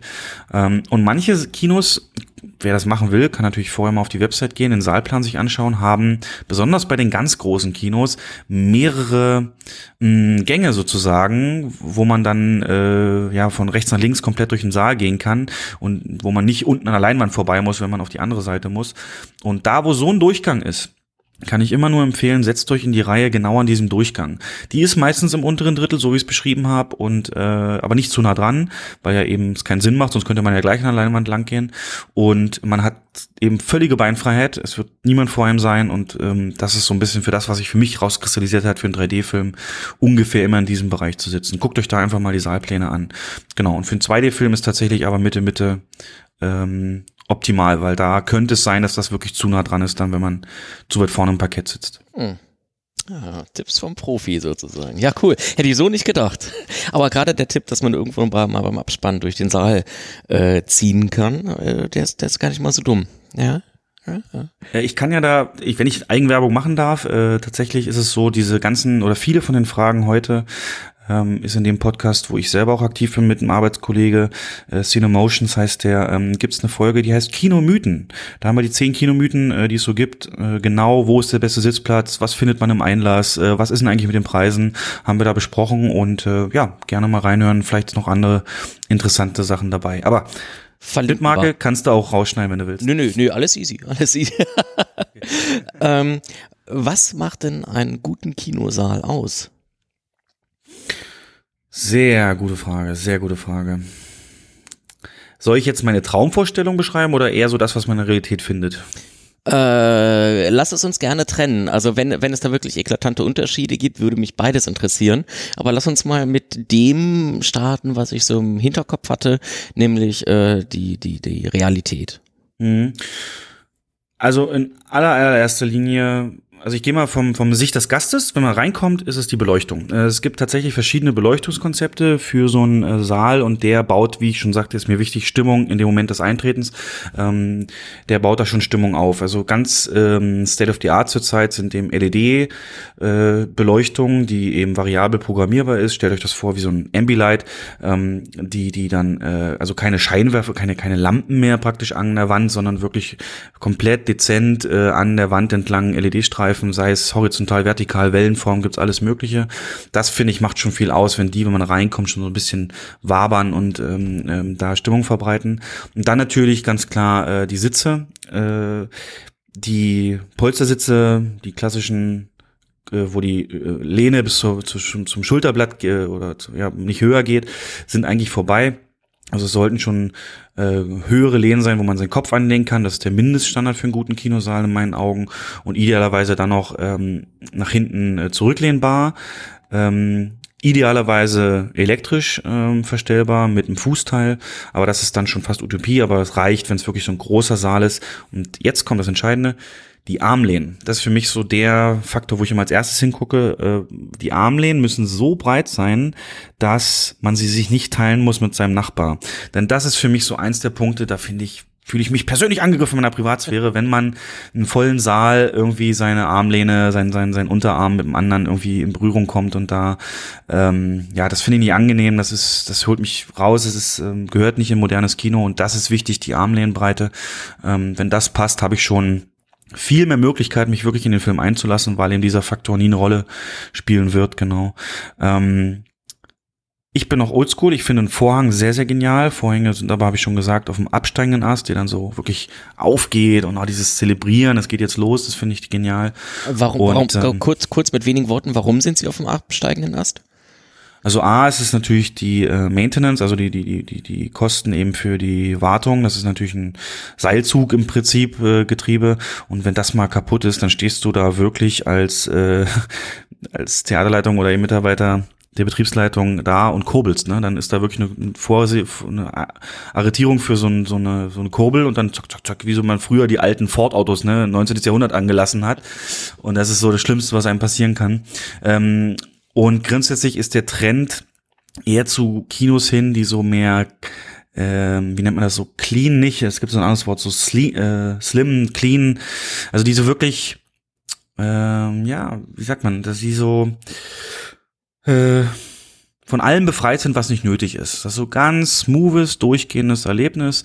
Äh, kein Gramm zu viel Fett dran, klare Führung, klare Farben, klare Linien. Und das äh, wäre, wenn sich das im Saal nicht fortsetzt, ähm, würde das so einen Immersionsbruch geben. Also wenn man als Unternehmen sich für irgendeine Design entscheidet, was man nutzt und dieses 90er verspielte, äh, kennst du auch noch bestimmt aus alten Multiplexen, äh, bunte und hier mal was und da steht ein Aufsteller und hier eine Vitrine, das ist einfach vorbei. Ähm, das merkst, geh mal in jeden, jedes moderne Einzelhandelsgeschäft, das ist alles so klar durchgestylt, die Kundenführung, die Beschriftungen, das ein große, deutlich, also so, dieses moderne Coffeeshop-Ambiente, so würde ich es nennen, oder auch, ähm, was ist denn so ein Beispiel für so einen Laden, der ist modern, so, habe ich jetzt nicht, aber genau das, was Schlecker halt verschlafen hat. Schlecker war so immer, ne, die Drogeriekette, die pleite gegangen ist, äh, alles und viel und oldschool und selbst ein Lidl schafft es jetzt mittlerweile ja äh, mit, also geh mal in einen neuen Lidl rein, das sind also die haben einzelhandelstechnisch da das so drauf, da steht nichts mehr auf Palette und so weiter und alles erzählt so eine eigene Geschichte, die Bäckerei, die Obstabteilung und so weiter. Ohne die jetzt zu sehr in den Himmel heben zu wollen, Edeka und so machen das natürlich auf einem viel höheren Niveau noch. Aber das ist so das, was auch eben, wenn sich ein Kino für sowas entscheidet, geht das im Saal nicht, dass du da dann wieder auf die äh, 20er Jahre oder so zurückfällst. Und deswegen äh, A, also Maintenance und B, würde es, glaube ich, nicht mehr in so ein Konzept eines mhm. modernen Design Kinos, so wie sich die meisten vorstellen, Designkonzept, genau, äh, reinpassen. Ich finde schade, aber ja, das ist der Lauf der Okay, Wie kam man da jetzt drauf? Äh, wir kamen da drauf, äh, der, der so, realistisch genau. ideale äh, Kinosaal. Und da waren wir eben, du, du findest die Leinwände ziemlich cool. Äh, falsch nicht die Leinwände, die Vorhänge ziemlich cool, aber die sind auf dem mhm. absteigenden Ast. Genau. Genau. Ja, nee, dann ähm, das reicht mir eigentlich schon. Das wäre, also wenn es sauber natürlich muss es sein, aber das hängt ja von den Mitarbeitern ab und ähm, ja, ich finde es dann auch geil, wenn man reinkommt und äh, es läuft tatsächlich schon was. Ich hatte jetzt mal, ich war mal in Österreich in einem äh, in einem IMAX, glaube ich, sogar drin in Wien und da ist es so, da läuft dann während du noch wartest und bis der Film losgeht so ähm, animierte Vorschauen auf Filme, die bald kommen. Nicht jetzt nicht wirklich Trailer, aber so kleine Ausschnitte und eine kurze Beschreibung drunter und so. Das finde ich schon geil, wenn man da schon direkt reingeholt wird. Genau. Ach so und Musik. Also wenn Musik im Saal spielt, das finde ich auch wichtig. Die muss zum Film passen. Also schlimm ist für mich, wenn da irgendwelche Bravo jetzt 99 oder so reingelegt werden, sondern es muss dann auch schon die Stimmung entsprechend ähm, da, wie gesagt, auch hochhalten und transportieren. Aber nee, mehr braucht's nicht. Ja, äh, ich, als ich Leberkäse Junkie gesehen habe, ist es mir positiv aufgefallen. Also ich kenne viele Seele, wo einfach tatsächlich irgendwie Bravo jetzt 99 laufen. Und da kam ich rein und äh, mir fiel sofort auf, es sind ausschließlich ähm, ähm, äh, Movie-Themes äh, und im, im Instrumental ähm, die dort äh, im Hintergrund abgespielt werden. Das fand ich auch wieder ganz geil, weil auch wenn du vielleicht nicht auch als als regulärer Kinozuschauer dann nicht jedes äh, Theme sofort erkennst, aber irgendwie hat haben die Themes ja dann doch etwas äh, äh, epochales und irgendwie so etwas stimmen sie sich auf den Film ein und irgendwann erkennst du womöglich ein äh, ein ein Theme und dann sagst du wow cool das das das kenne ich das ist hier keine Ahnung Indiana Jones oder das ist äh, das habe ich doch äh, hier in Aviator gehört oder sowas und ähm, dann, dann weiß nicht, das, das, das stimmt sich auch sehr auf einen Film. Ja, nur an. es ist aus Theatersicht wieder, ich mache das, ich habe das auch zelebriert. Ich kann dir mal den Link schicken zu der Playlist, die bei mir läuft, sind irgendwie mittlerweile 42 Stunden. Das Ding ist halt, irgendwann hat sich das erschöpft. Es gibt nur so und so eine Anzahl an ikonischen ähm, Filmthema und dann muss man es auch mixen mit energetischen Songs aus Filmen oder eben auch tatsächlich Pop. Ähm, aber die Mitarbeiter, die darfst du nie vergessen natürlich. Und wenn du in so einer 8-Stunden-Schicht eine 42-Stunden-Playlist hörst, die wahrscheinlich sehr, Wahrscheinlichkeit sehr hoch, dass sich was wiederholt. Und ähm, das darf man dann auch nicht vergessen, dass die sagen, oh, ich kann es nicht mehr hören. Ne? Und das sind so kleine praktische Aspekte, an die man eben als Zuschauer dann auch nicht denkt. Aber ja, deswegen, äh, mhm. aber Spannend. Da bin ich dran, das ständig zu aktualisieren. Jetzt haben wir, jetzt haben wir äh, über den realen Saal gesprochen und du hast ja die Unterscheidung schon fast machen wollen, dass wir auch mal über das Ideal oder deinen Wunsch sprechen würden oder sollten. Was, äh, was unterscheidet denn äh, die, die, der reale Saal äh, und deine Vision, dein, dein Ideal? Das ist gar nicht so viel. Du kannst im Prinzip alles, was ich gesagt habe, nur ein paar Schrauben, ein paar Stufen höher drehen. Also entsprechend dann wirklich, ähm, also wirklich ich spreche jetzt hier von richtigen, Se also nicht Sesseln, Sessel ist noch zu klein, so, so wirkliche Launch-Sessel, also wirklich extremste Sitze, die wirklich auch keine Berührungspunkte mehr in anderen haben, ähm, die, die extrem breit sind und kuschelig und gemütlich und nur elektrisch natürlich. Ähm, das wäre so auch da wieder das hauptsächlich Wichtigste. Und ähm, was Leinwand jetzt angeht, also ich bin ja da dann auch technisch komplett für solche Gimmicks zu haben. Eine Curved Leinwand sollte es auf jeden Fall sein. Die gibt's ja auch fürs Kino, gab es eine Zeit lang oder gibt's auch noch für den Heimkinobereich. Ähm, das wäre so einer der Punkte. Und ansonsten, ja, wie gesagt, gar nicht so viel. Ähm, ich kann da nur noch mal ranrufen. Mh, Cinedom, Köln, Saal 1. Das ist so eigentlich schon, das kommt ultra nah an diese Vorstellung ran. Also wenn ihr da mal seid, äh, geht da mal hin. Ähm, oder Mathesa in München, äh, Kino 6. Äh, genau das, so in die Richtung müsste es gehen. Genau. Okay, ja. verstehe, verstehe. Aber viel mehr ist es gar nicht, weil man irgendwann ist auch begrenzt. Du hast halt Sitze, du hast eine Wandbespannung, die, die Beleuchtung, das muss halt insgesamt das Ambiente muss einfach passen. Und da gibt's ja verschiedene Möglichkeiten. Wie viel äh, Gedanken und wie viel Aufwand geht denn eigentlich in die äh, Dämmung eines Saals hinein? Also Dämmung? Äh, Dämmung, ja, so akustische Dämmung, nicht äh, nicht nicht äh, Temperaturdämmung, sondern akustische Dämmung, weil der also es bringt ja nichts, die geilsten Boxen überall aufzuhängen, wenn die Wände nicht dafür entsprechend auch äh, vorbereitet sind. Das ist so Punkt eins und Punkt zwei muss man natürlich dafür sorgen, dass der geile Actionkracher mit Arnold Schwarzenegger, der irgendwie im Saal nebenan oder da drüber oder da drunter läuft, nicht kollidiert mit der dramatischen Szene in äh, dem den ja in irgendeinem sehr ruhigen äh, Film. Das, das ist irgendwie etwas, was, wo ich denke, dass da viel Intelligenz in die akustische Dämmung von ja, Wänden und Seelen hineinläuft. Oder male ich mir da zu viel aus? Ähm, kann ich tatsächlich keine Antwort geben aus dem technischen Bereich. Ich kann nur sagen, ich kenne das Problem, dass ähm, gerade wir haben so zwei, drei Seele, die direkt aneinander sind ähm, und vor allem wenn es kleinere Seele sind, da ist es dann so, dass man das wirklich hören könnte, wenn, wenn, wenn der andere Film sehr laut programmiert ist und der andere eher so ein dialoglastiger Film ist. Da ist die einfachste Variante aus Theaterleitersicht, ähm, die Filme so zu planen, dass in beiden Filmen entweder ruhige oder ähm, Blockbuster im Laufen.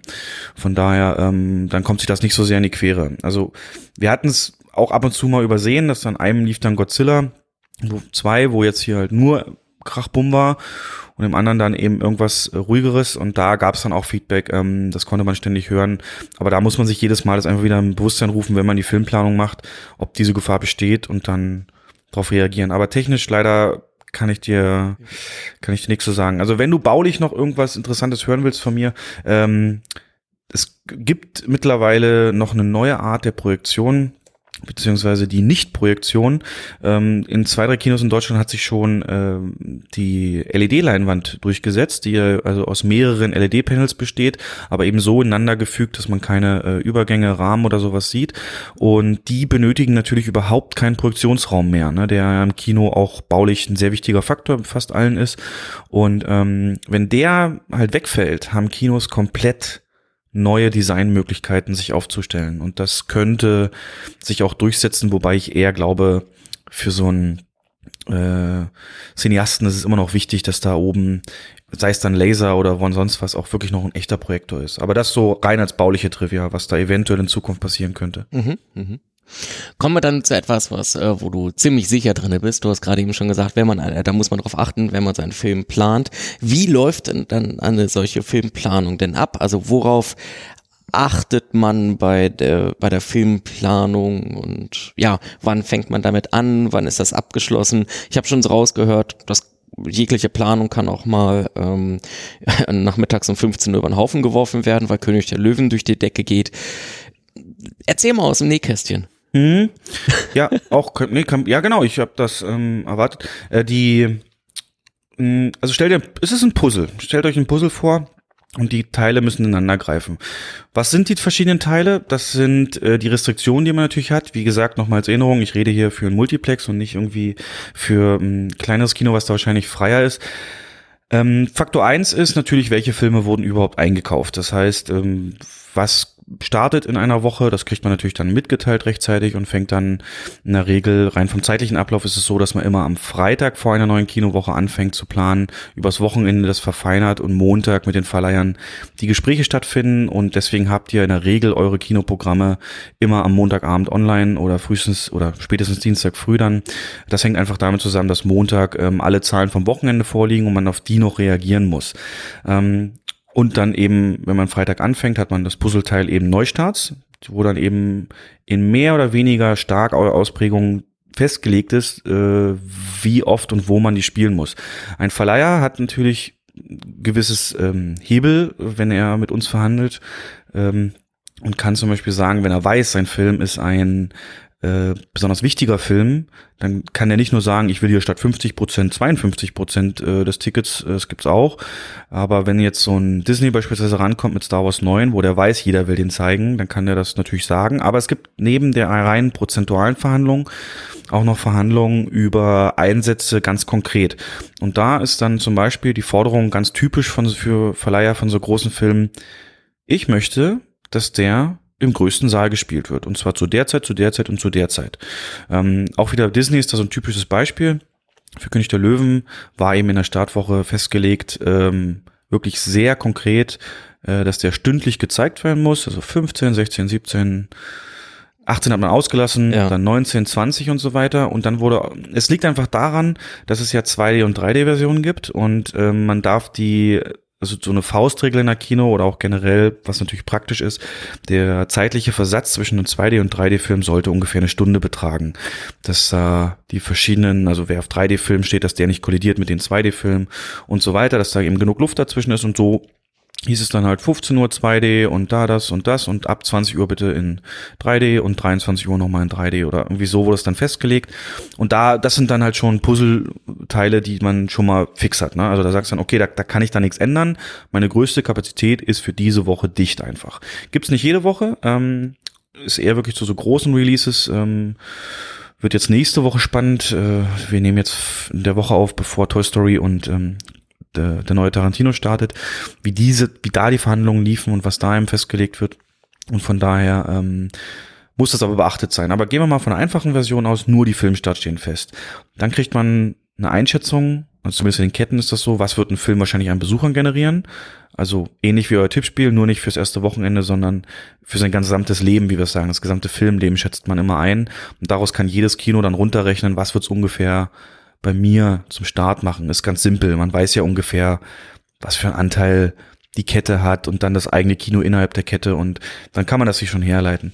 Und ist meistens recht akkurat. Ähm, dann äh, guckt man halt, wenn er im großer Start dabei ist, gibt es entweder solche Vorgaben oder man selber ist natürlich dann, ähm, will das so legen, dass möglichst viele den, den gucken können und deswegen sagt man, große Filme gerade Startzeiten. Das ist auch so eine Faustregel. Also das, dieses 20 Uhr Start ist keineswegs in äh, Stein gemeißelt. 20 Uhr ist in der Regel dann wirklich so eine Zeit, die soll so einfach zu merken sein für jemand, der ins Kino geht, nur kurz mal in seine App guckt, wann läuft der und so. Ähm, dann wird das meistens auf diese Uhrzeit gelegt.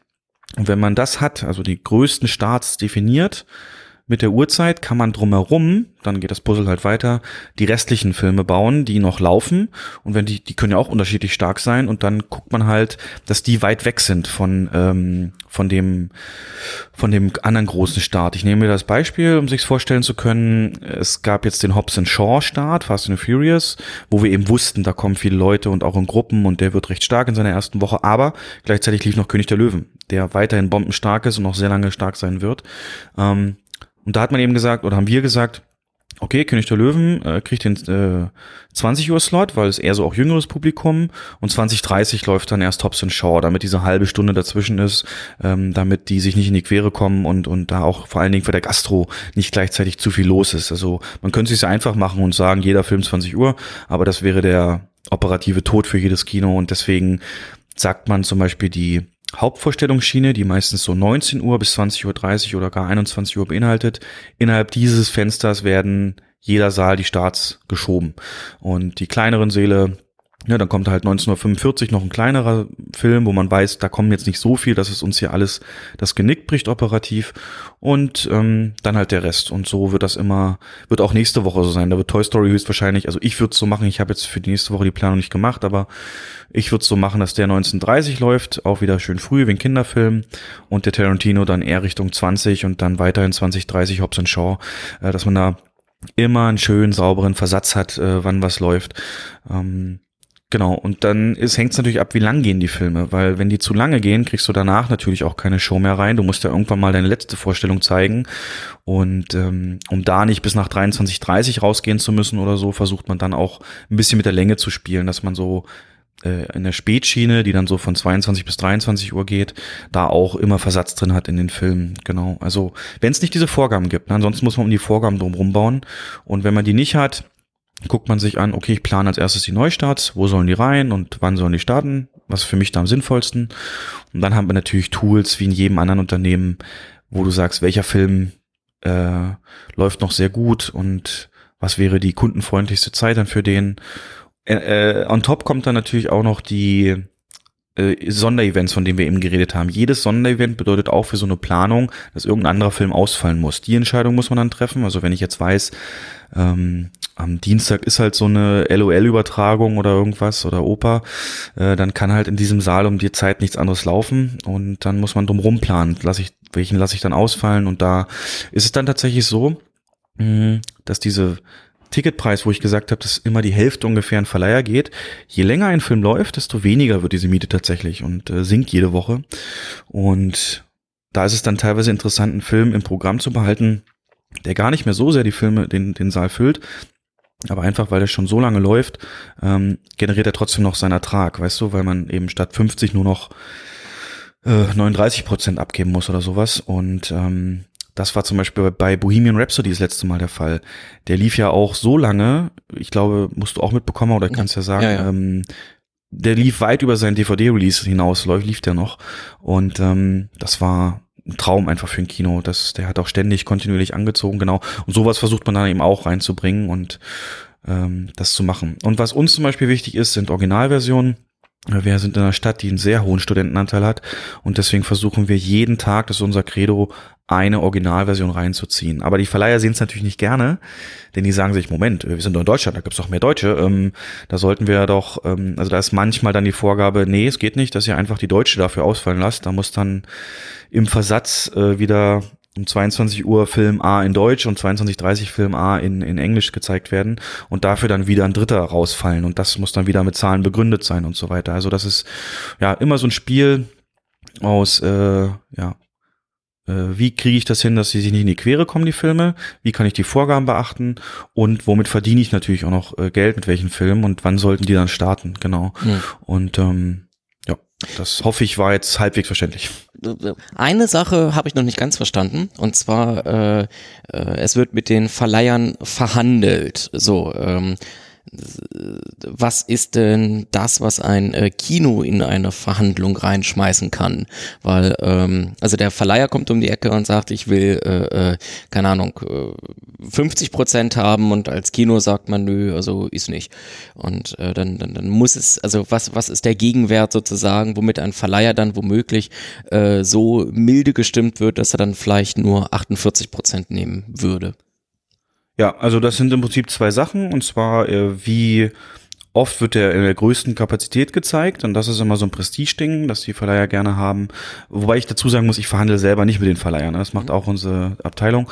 Und natürlich die Einsatzzeiten, wie oft wird der gespielt. Also man könnte jetzt zum Beispiel sagen, pass auf, ähm, wir geben dir keine 50 Prozent, wir schlagen dir vor, du kriegst äh, 48 und dafür läuft der nicht nur eine, sondern zwei Wochen kontinuierlich in der größten Kapazität. Ähm, dann hat der Verleiher da die Sicherheit schon mal für zwei Wochen in seiner größten Kapazität, also die größtmögliche Gästezahl auch zu bekommen, wenn es da mal voll wird. Ähm, ohne dann nächste Woche das nochmal zum Beispiel neu verhandeln zu müssen.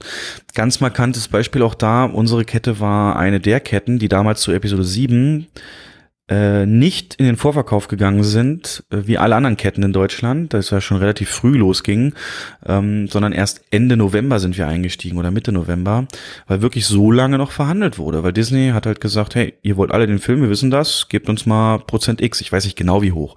Aber dann haben wir gesagt, nö, du, wir sind ein souveränes Unternehmen, äh, das, wir, das, da gehen wir nicht mit. Und dann wurde halt echt so lange verhandelt, da muss dann auch irgendein Deal rausgekommen sein, der es mit Sicherheit möglich gemacht hat, dass da dann ähm, ja für uns ein besseres Ergebnis rauskam als äh, für die anderen Ketten, weil wir es eben nicht so ohne Verhandlung akzeptiert haben, nur um endlich in Vorverkauf gehen zu können. Ja, ist ein Risiko, muss man mal abwägen. Ne? Wie viel kaufen sich dann ihre Karten schon für ein anderes Haus und wie viele machen es nicht und ja, dann, dann kann man das dann sehen. Aber das sind die Verhandlungen, genau. Ich würde da auch gerne mal Mäuschen spielen, sage ich dir ganz ehrlich, aber ich weiß es nicht. Ähm, von daher, aber so in der Art kann ich mir das vorstellen. Mhm, verstehe. Ähm, ist es, äh, ich guck gerade mal auf mein Zettelchen, nee, so viel mhm. ist nicht mehr offen. Ähm, ist es denn äh, spürbar? Also wir hatten vorhin so ein bisschen über äh, äh, Visionen und Realitäten von Streaming gesprochen.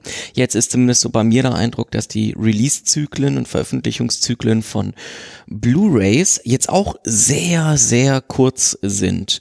Ähm, ich weiß nicht, ob das ein falscher Eindruck ist, aber ich bin immer wieder erschrocken, dass ich äh, ins Kino gehe und dann irgendwie zwei Monate später, drei Monate später bereits dann bei mir im, im Postfach der die Ankündigung äh, für das Blu-ray-Release, was irgendwie dann äh, einen Monat später ist, in, äh, ja dann da aufflattert.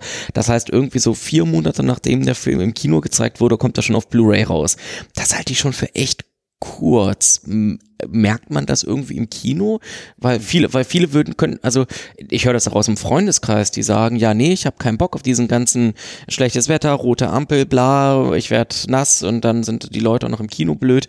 Ähm, ich warte lieber die vier Monate ab und gucke mir den dann zu Hause an. Und dann kann ich auf in toller Blu-ray-Qualität auf meinem 2 Meter äh, Beamer in 4K mir den Film dann in aller Ruhe mit, äh, mit ohne äh, Taco Cruncher nebenan mir anhören. Da sind wir wieder, ne? Beim Stellenwert des Films in Deutschland. Ja. Ähm, wäre das anders, wäre es sicherlich mh, mm, ja nicht so.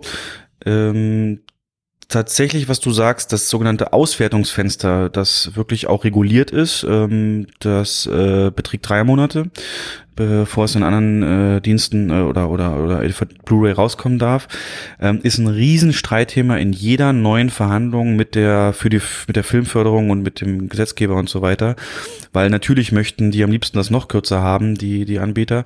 Und ähm, Kinos sind natürlich darauf angewiesen, dass es da eine gewisse Zeitexklusivität gibt, aber diese drei Monate sind in der Regel da würde ich sagen, ist wirklich ein Gefühl von dir, weil nenn mir einen Film, der wirklich drei Monate im Kino lief, den du dich erinnern kannst. Also Avengers ist halt so ein Phänomen, aber auch das ist mittlerweile raus. Und ich sage, wir haben jetzt, es sind jetzt vier Monate seit Start, dreieinhalb, also so viel anders ist es auch nicht. Ähm, und Bohemian Rhapsody, okay, das war halt so ein Phänomen, da gibt's aber auch nur einmal im Jahr so ein Ding. Aber sonst schafft's ja eigentlich kein Film, bei der Masse an Filmen, die released werden, ähm, mehr noch als einen Monat oder so im Kino zu bleiben. Das ist halt, da jetzt nicht unbedingt so ein Aspekt. Hm. Und ansonsten, ja, gebe ich dir recht. Äh, es, die Filme, die, die Leute ins Kino treiben, sind, ja, muss man so sagen, die Eventfilme, die man halt, über die man reden muss, die Gespräche an der Arbeit sind, in der Pause und, und hast du den schon gesehen. Deswegen ist ja James Bond so eine Marke, ne? Und der neue Bond und so weiter. Das ist ja ähm, genau deswegen. Oder Fuck you Goethe. Um die Witze zu verstehen auf dem Schulhof, mussten selber gucken, ne? Und ähm, das, das, das fehlt halt in vielen Fällen. Bei vielen Fällen ist das nicht so der Fakt. Und da kann ich das schon verstehen, dass man sagt, ich warte da. Ähm, ich meine, für mich ist jetzt leicht, ich habe mit der mit der Kino-Flatrate zu sagen, aber ich sag mir auch mal nach manchen Filmen, also da reicht's völlig auf die Blu-ray zu warten oder Streaming, ähm, um sich den nochmal Sonntag auf der Couch anzugucken. Kann ich vollkommen verstehen und ist ein legitimes Argument, wo wir wieder dazu kommen, läuft was an der Film, ist da, läuft da was falsch in, in den Hollywood oder in den deutschen ähm, äh, Produzentenhöhlen, äh, ist da vielleicht eher ja der Ansatz erstmal nochmal zu, zu fragen, hast du das mitgekriegt? Das, Disney hat ja jetzt Fox gekauft, was die alles eingestellt haben. Fox hatte einen Sims-Film in der Planung über die Sims. Was soll denn das für ein Film werden? Wer hat denn das genehmigt? Die hatten, die hatten einen Film von Play-Doh. Kennst du noch diese mhm. Knete? Das sollte ja. ein Play-Doh Real Action. Also, die haben so viel gestoppt jetzt bei Fox und ich sage, solange sowas einmal, das ist, auf der kreativen Seite ist da eben auch mindestens genauso viel Arbeit nötig. Ähm, wie eben auf der Kinoseite, genau. Aber so an sich, um deine Frage zu beenden, Blu-ray, ähm, ich warte da kurz, ja, bei solchen Filmen, die einen sonst in keiner Form reizen, ist das ein Argument? Ähm, ja. Ich sehe es eher andersrum tatsächlich, vielleicht für alle da draußen. Mein Bewertungskriterium und was ich mir wünschen würde, wenn ihr das einführen würdet bei euren Kritiken, was noch viel aussagekräftiger ist als Sterne und ich glaube, was wirklich zu dem jeder relaten kann, würde ich mir diesen Film auf Blu-ray holen. Ich finde, das ist so ein Qualitätsmerkmal, das sagt teilweise mehr aus, der Unterschied zwischen drei und vier Sterne. Weißt du, was ich meine? Mhm. Ähm, weil das kostet, ist dann wieder Geld, das ist dann wieder eine Anschaffung und das ist dann wieder das bewusste Tun und ich kauf's dann. Ähm, ja, so bewerte ich meine Filme zum Beispiel. Ich sag, würde ich mir den auf Blu-ray holen? Und wenn er es geschafft hat, ist es halt gut. Und wenn nicht, war es mittelmäßig bis schlecht. Ja, ja, genau, ja so, das so ist, ist, auch ein schönes Bewertungskriterium, auf jeden Fall. Ja, ab und zu sage ich äh, das auch. Also, wenn ich zum Beispiel fünf von fünf Sternen gebe, ist das, also das ist für mich das Kriterium. Pflichtkauf. Äh, wie bitte? Pflichtkauf. Ja, ja, ja, das auch. Nee, wenn ich fünf von fünf gebe, ist das, also ich gebe fünf von fünf, wenn ich aus dem Film rausgehe und am liebsten wieder in den Film reingehen wollen würde. Das ist mm. für hm. mich fünf von fünf. Ähm, da, ja, wenn er mich so weggeflasht hat, sei es, dass er so bombastisch war, so unterhaltsam oder auch am Ende so ein Reveal hat, wo du dann sagst, wow, Alter, du musst den Film jetzt nochmal gucken, weil du den jetzt mit, mit einem anderen Kontext siehst.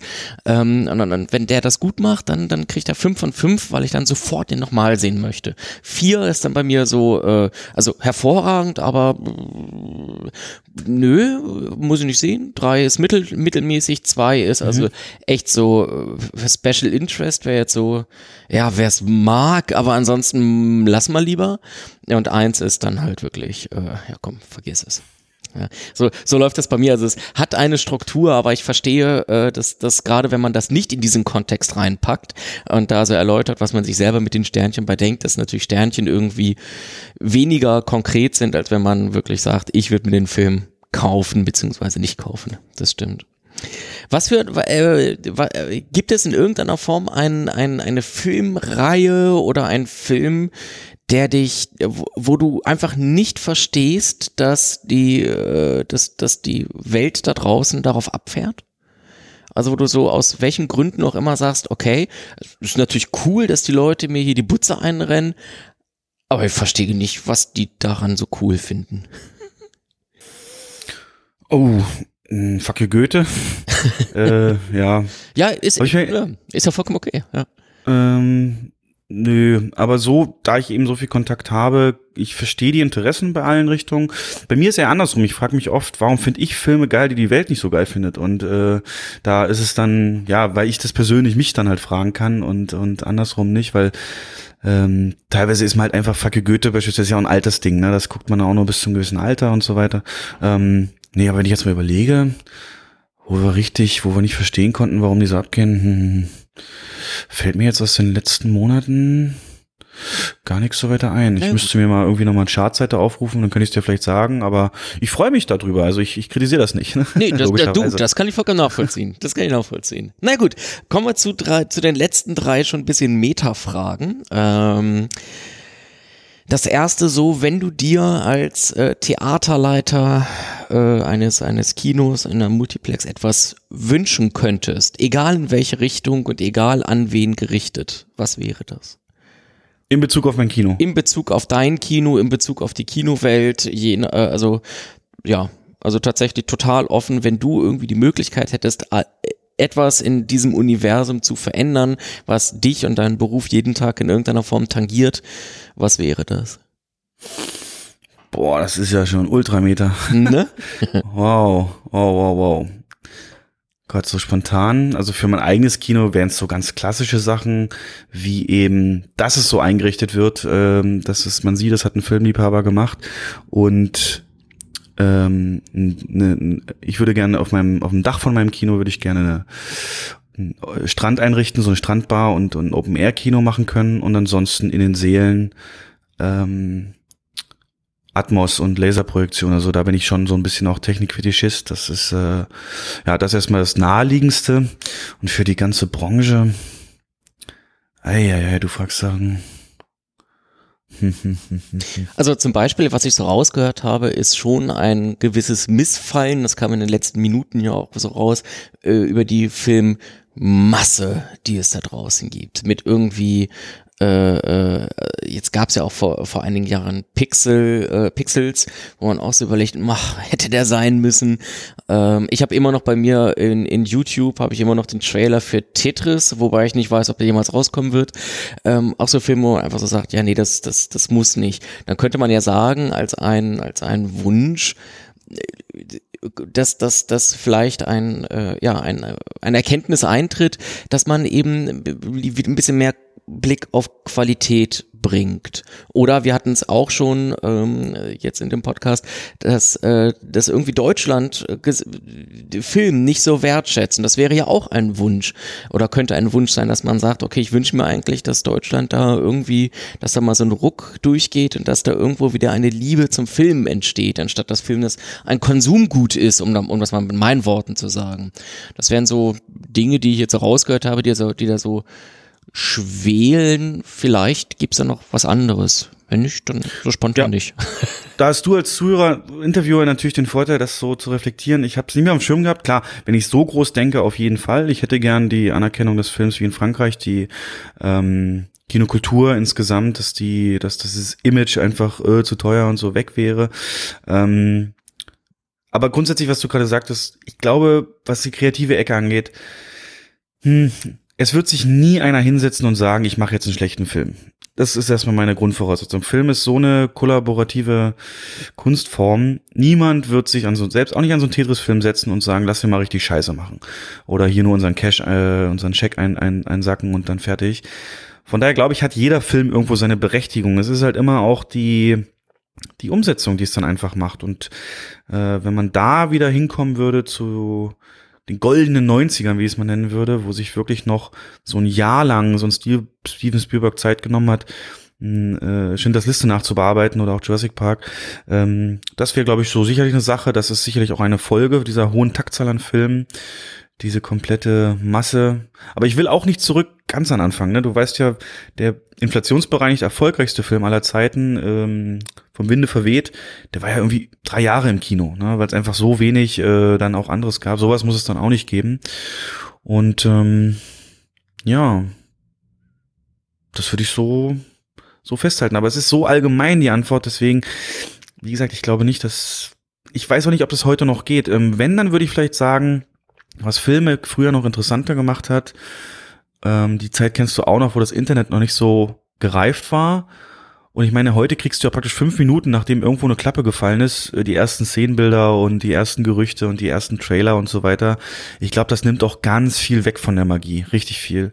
Ähm, wenn man da mal, äh, also natürlich will ich nicht, dass das wiederkommt, das Internet verschwindet, aber das, ähm, diese, dieses, dieses, dass diese Faszination sich einfach aufbauen kann, anders als heute, nicht in diesem schnellen Tempo. Ich glaube, es würde im Film auch sehr, sehr helfen. Mhm. Ich weiß noch, ich hatte ein Sticker-Album zu Independence Day wo ich mir alle Sticker gesammelt habe, damals als Kind und die Story praktisch schon anhand der Sticker, bevor ich den Film gesehen habe, nacherzählen konnte. Und als ich dann drin war, das war, gut, das war sicherlich auch kindliche Begeisterungsfähigkeit, aber du weißt, was ich meine, mhm. dass, dass, dass äh, mal eine Verschnaufpause reinkommt. Ja, das glaube ich, könnte nicht schaden. Ja. Verstehe. Kommen wir zu etwas, was wahrscheinlich dir leichter fällt. Ähm, ein Plädoyer fürs Kino. Oder ein Plädoyer dein fürs Kino. Plädoyer fürs Kino. Na, Kino ist immer noch der Ort, der einzige Ort, in dem man sich äh, trifft, in dem man, äh, also dieser soziale Treffpunkt Kino. Das ist immer noch so einzigartig, wie es kein anderes, ähm, ja, keine andere Freizeitaktivität bieten kann. Ne? Vergleiche Disco, vergleiche Restaurants. Das wird nie dasselbe sein. Du hast ähm, Leute da, die dasselbe Interesse haben, die wegen demselben Ding da sind. Ich möchte jetzt für zwei Stunden in eine andere Welt entführt werden. Ich möchte ähm, hier unterhalten werden, das verfolgen, diese Szene sehen und und ähm, diesem, also man sagt ja so kitschig Magie, das bietet dir kein anderer Ort. Auch nicht dein heimisches Wohnzimmer beim Streaming, das ist einfach so. Und dieses rundum, deswegen wird Kino und hoffe ich auch, dass Kino nie stirbt, weil das bietet sonst nichts und kann jeder ähm, die Fähigkeit, das zu wertzuschätzen, das, das, das wäre, glaube ich, würde richtig gut tun, wenn man so das wieder hat und diese Selbstverständlichkeit oder wie du schon sagtest, die Zuschauer, wie sie sich dann da benehmen. Wenn man da irgendwie noch Lösung findet, ist alles halb so wild und äh, deswegen sind Kinos ein unglaublich wichtiger Teil. Ich sag, frag mal irgendjemand, ähm, erstes Date, wo gehen wir hin? Ne? Was gibt's denn da heutzutage für möglich? Da wird Kino immer dabei sein. Das ist so vielen Geschichten verbunden, so vielen Schicksalen, so vielen Erinnerungen bei den Menschen. Ähm, und wir sind halt der Ort, der diese Magie möglich macht. Und das ist, äh, das ist für mich das Faszinierende gewesen, schon bei der Bewerbung. Und das soll hoffentlich für ganz viele Menschen auch das Faszinierende bleiben, dass äh, in diesem Bereich, in diesen vier Wänden, ähm, ja, man auf Leute, Umgebung trifft, die genau das atmet, ausstrahlt und idealerweise auch so ein Glücksgefühl verursacht. Mhm. Wow ich muss ins Kino. Das ist wirklich so. Ja, nein, ich, ich, nein, ich, ich nein, ich bin wirklich, also ich kann das vollkommen nachvollziehen. Ich kann das auch wenn es halt, aber all das, was ich beschrieben habe, ist halt die Idealsituation. Und was ist halt, wir haben ja so viele Leute beredet, diese kleinen, diese vielen kleinen Stiche, sei es das immer schlimmere Publikum oder wahrgenommen schlimmer, die Preisdiskussion, die abfallende Filmqualität, die zehrt an diesem Image so arg. Und ähm, ja, deswegen finde ich es gut, dass da Maßnahmen getroffen werden. Mhm. Jede Nerd Talk Extended beenden wir immer mit einer Frage, mit immer der gleichen Frage. Und das ist Gott, immer, ich jetzt mal hören sollen. verdammt, ne? Und das ist immer sehr spannend, die Antworten dazu äh, zu bekommen. Okay. Was würdest du äh, jungen, aufstrebenden Filmemachern mitgeben wollen? Jung, engagiert, unbekannt in der Filmwelt. Wir machen jetzt einen Film. Was würdest du denen gerne mitgeben? Also wenn Sie ganz am Anfang stehen, dann würde ich sagen, geht raus und macht einfach Filme. Egal, was für technische Mittel ihr habt. Macht zehn meinetwegen nur. Macht, geht, nimmt euer iPhone, Handy, geht raus und wenn ihr eine 360-Grad-Einstellung macht, dann lauft ihr halt um einen rum. Ist egal, wie es wackelt, ist egal, wie es ist, aber packt es danach in ein Programm, guckt es euch mal an und äh, wenn noch zwei der Sachen gesprochen werden, umso besser. Die könnt ihr auch fünf Sekunden vorher eurem Kollegen sagen, den ihr filmt oder was ihr auch immer aufnehmt. Ähm, einfach machen und die Ergebnisse dann im Schnitt sehen. Das ist schon mal so das Erste, was glaube ich sehr motivierend ist. Das ähm, so, so weit ging es nämlich bei mir auch, bis ich dann äh, ja gemerkt habe, äh, zu wenig Zeit tatsächlich. Aber man kann so viel schon mit so kleinen Mitteln machen. Und das Zweite wäre, sucht euch weniger dieses viele, viele Wissen, Theorie, die es gibt, sondern definiert für euch eine Inspirationsquelle, ein Vorbild. Und das, also es, muss natürlich dann begründet sein und es gibt ja Gründe, warum euch dann euer Vorbild so gefällt oder warum ihr es ausgewählt habt. Und recherchiert alles, was es zu dem gibt. Was hat der mal in Interviews gesagt? Was guckt, guckt dessen Film an? Was gibt's äh, über Wikipedia über den zu lesen? Und versucht so viel wie möglich über dieses Vorbild rauszufinden und nehmt euch dann diesen Ratschlag an. Viele Köche verderben den Brei und deswegen glaube ich, ist es für Filmemacher wichtig, fokussiert zu bleiben auf das, was sie zu dem Medium gebracht hat. Und das sind ja in der Regel dann Werke von anderen. Und da dann rausfinden, wer war das, der das bei euch geschafft hat. Und über den alles rausfinden, was es gibt. Und dessen Ratschläge beherzigen, durchdenken und umsetzen. Vielen lieben Dank dir, Stefan. Auch ein ganz, ganz tolles äh, Schlusswort von dir. Und äh, es ist immer wieder toll, so einen Einblick zu bekommen, wie Menschen ganz verschiedener Ausrichtung ähm, dann auch äh, gerade so diese letzten zentralen Fragen sozusagen immer wieder beantworten. Ähm, mir hat es mega viel Spaß gemacht, dort äh, Einblicke zu bekommen. Und ähm, ja, ich freue mich auch über die, die Offenheit und die ganz offensichtliche Vorbereitung, die du auch da rein investiert hast, um da möglichst viele Fragen äh, zu beantworten. Ähm, ja, ich hoffe, euch hat es natürlich auch sehr, sehr viel Spaß gemacht. Ähm, und wenn ihr dann noch irgendwie Fragen habt oder noch Anmerkungen, schreibt sie einfach in die Kommentare der Nerd Talk Extended. Und ähm, dann äh, wird Stefan euch die ganz bestimmt auch äh, beantworten. Und äh, ich selber, was mich betrifft, ich bin natürlich immer weiter auf der Suche nach interessanten Menschen aus dem Filmbusiness, sei es direkt aus dem Filmbusiness oder eben auch das drumherum. Und sofern ihr noch nicht in die anderen Nerd Talk Extended Episoden reingehört habt, möchte ich euch einfach dazu einladen. nerdtalk.de, direkt in der Navigation gibt es dort den Direktlink zu den Extended Sendungen und ähm, dort kann ich euch zum Beispiel auch empfehlen ein Interview mit einem angehenden Juristen, wo wir einfach mal über das Jugendmedienschutzgesetz gesprochen haben. Zugegeben, die Episode ist schon ein Stückchen älter, aber nichtsdestotrotz hat das äh, natürlich auch heute immer noch Auswirkungen. Einige Sendungen gehen über den Film Noir, über den äh, Start von Animationsfilmen. Generell gibt es eine Nerd Talk Extended über die wichtigsten Meilensteine der Filmwelt. Da gibt es so viel zu entdecken. Schaltet doch einfach mal rein und äh, seid ganz gespannt natürlich, was als nächstes herauskommt hier bei Nerd Talk Extended. In diesem Sinne wünsche ich euch noch einen schönen Tag. Bis zum nächsten Mal. Ciao. Bye.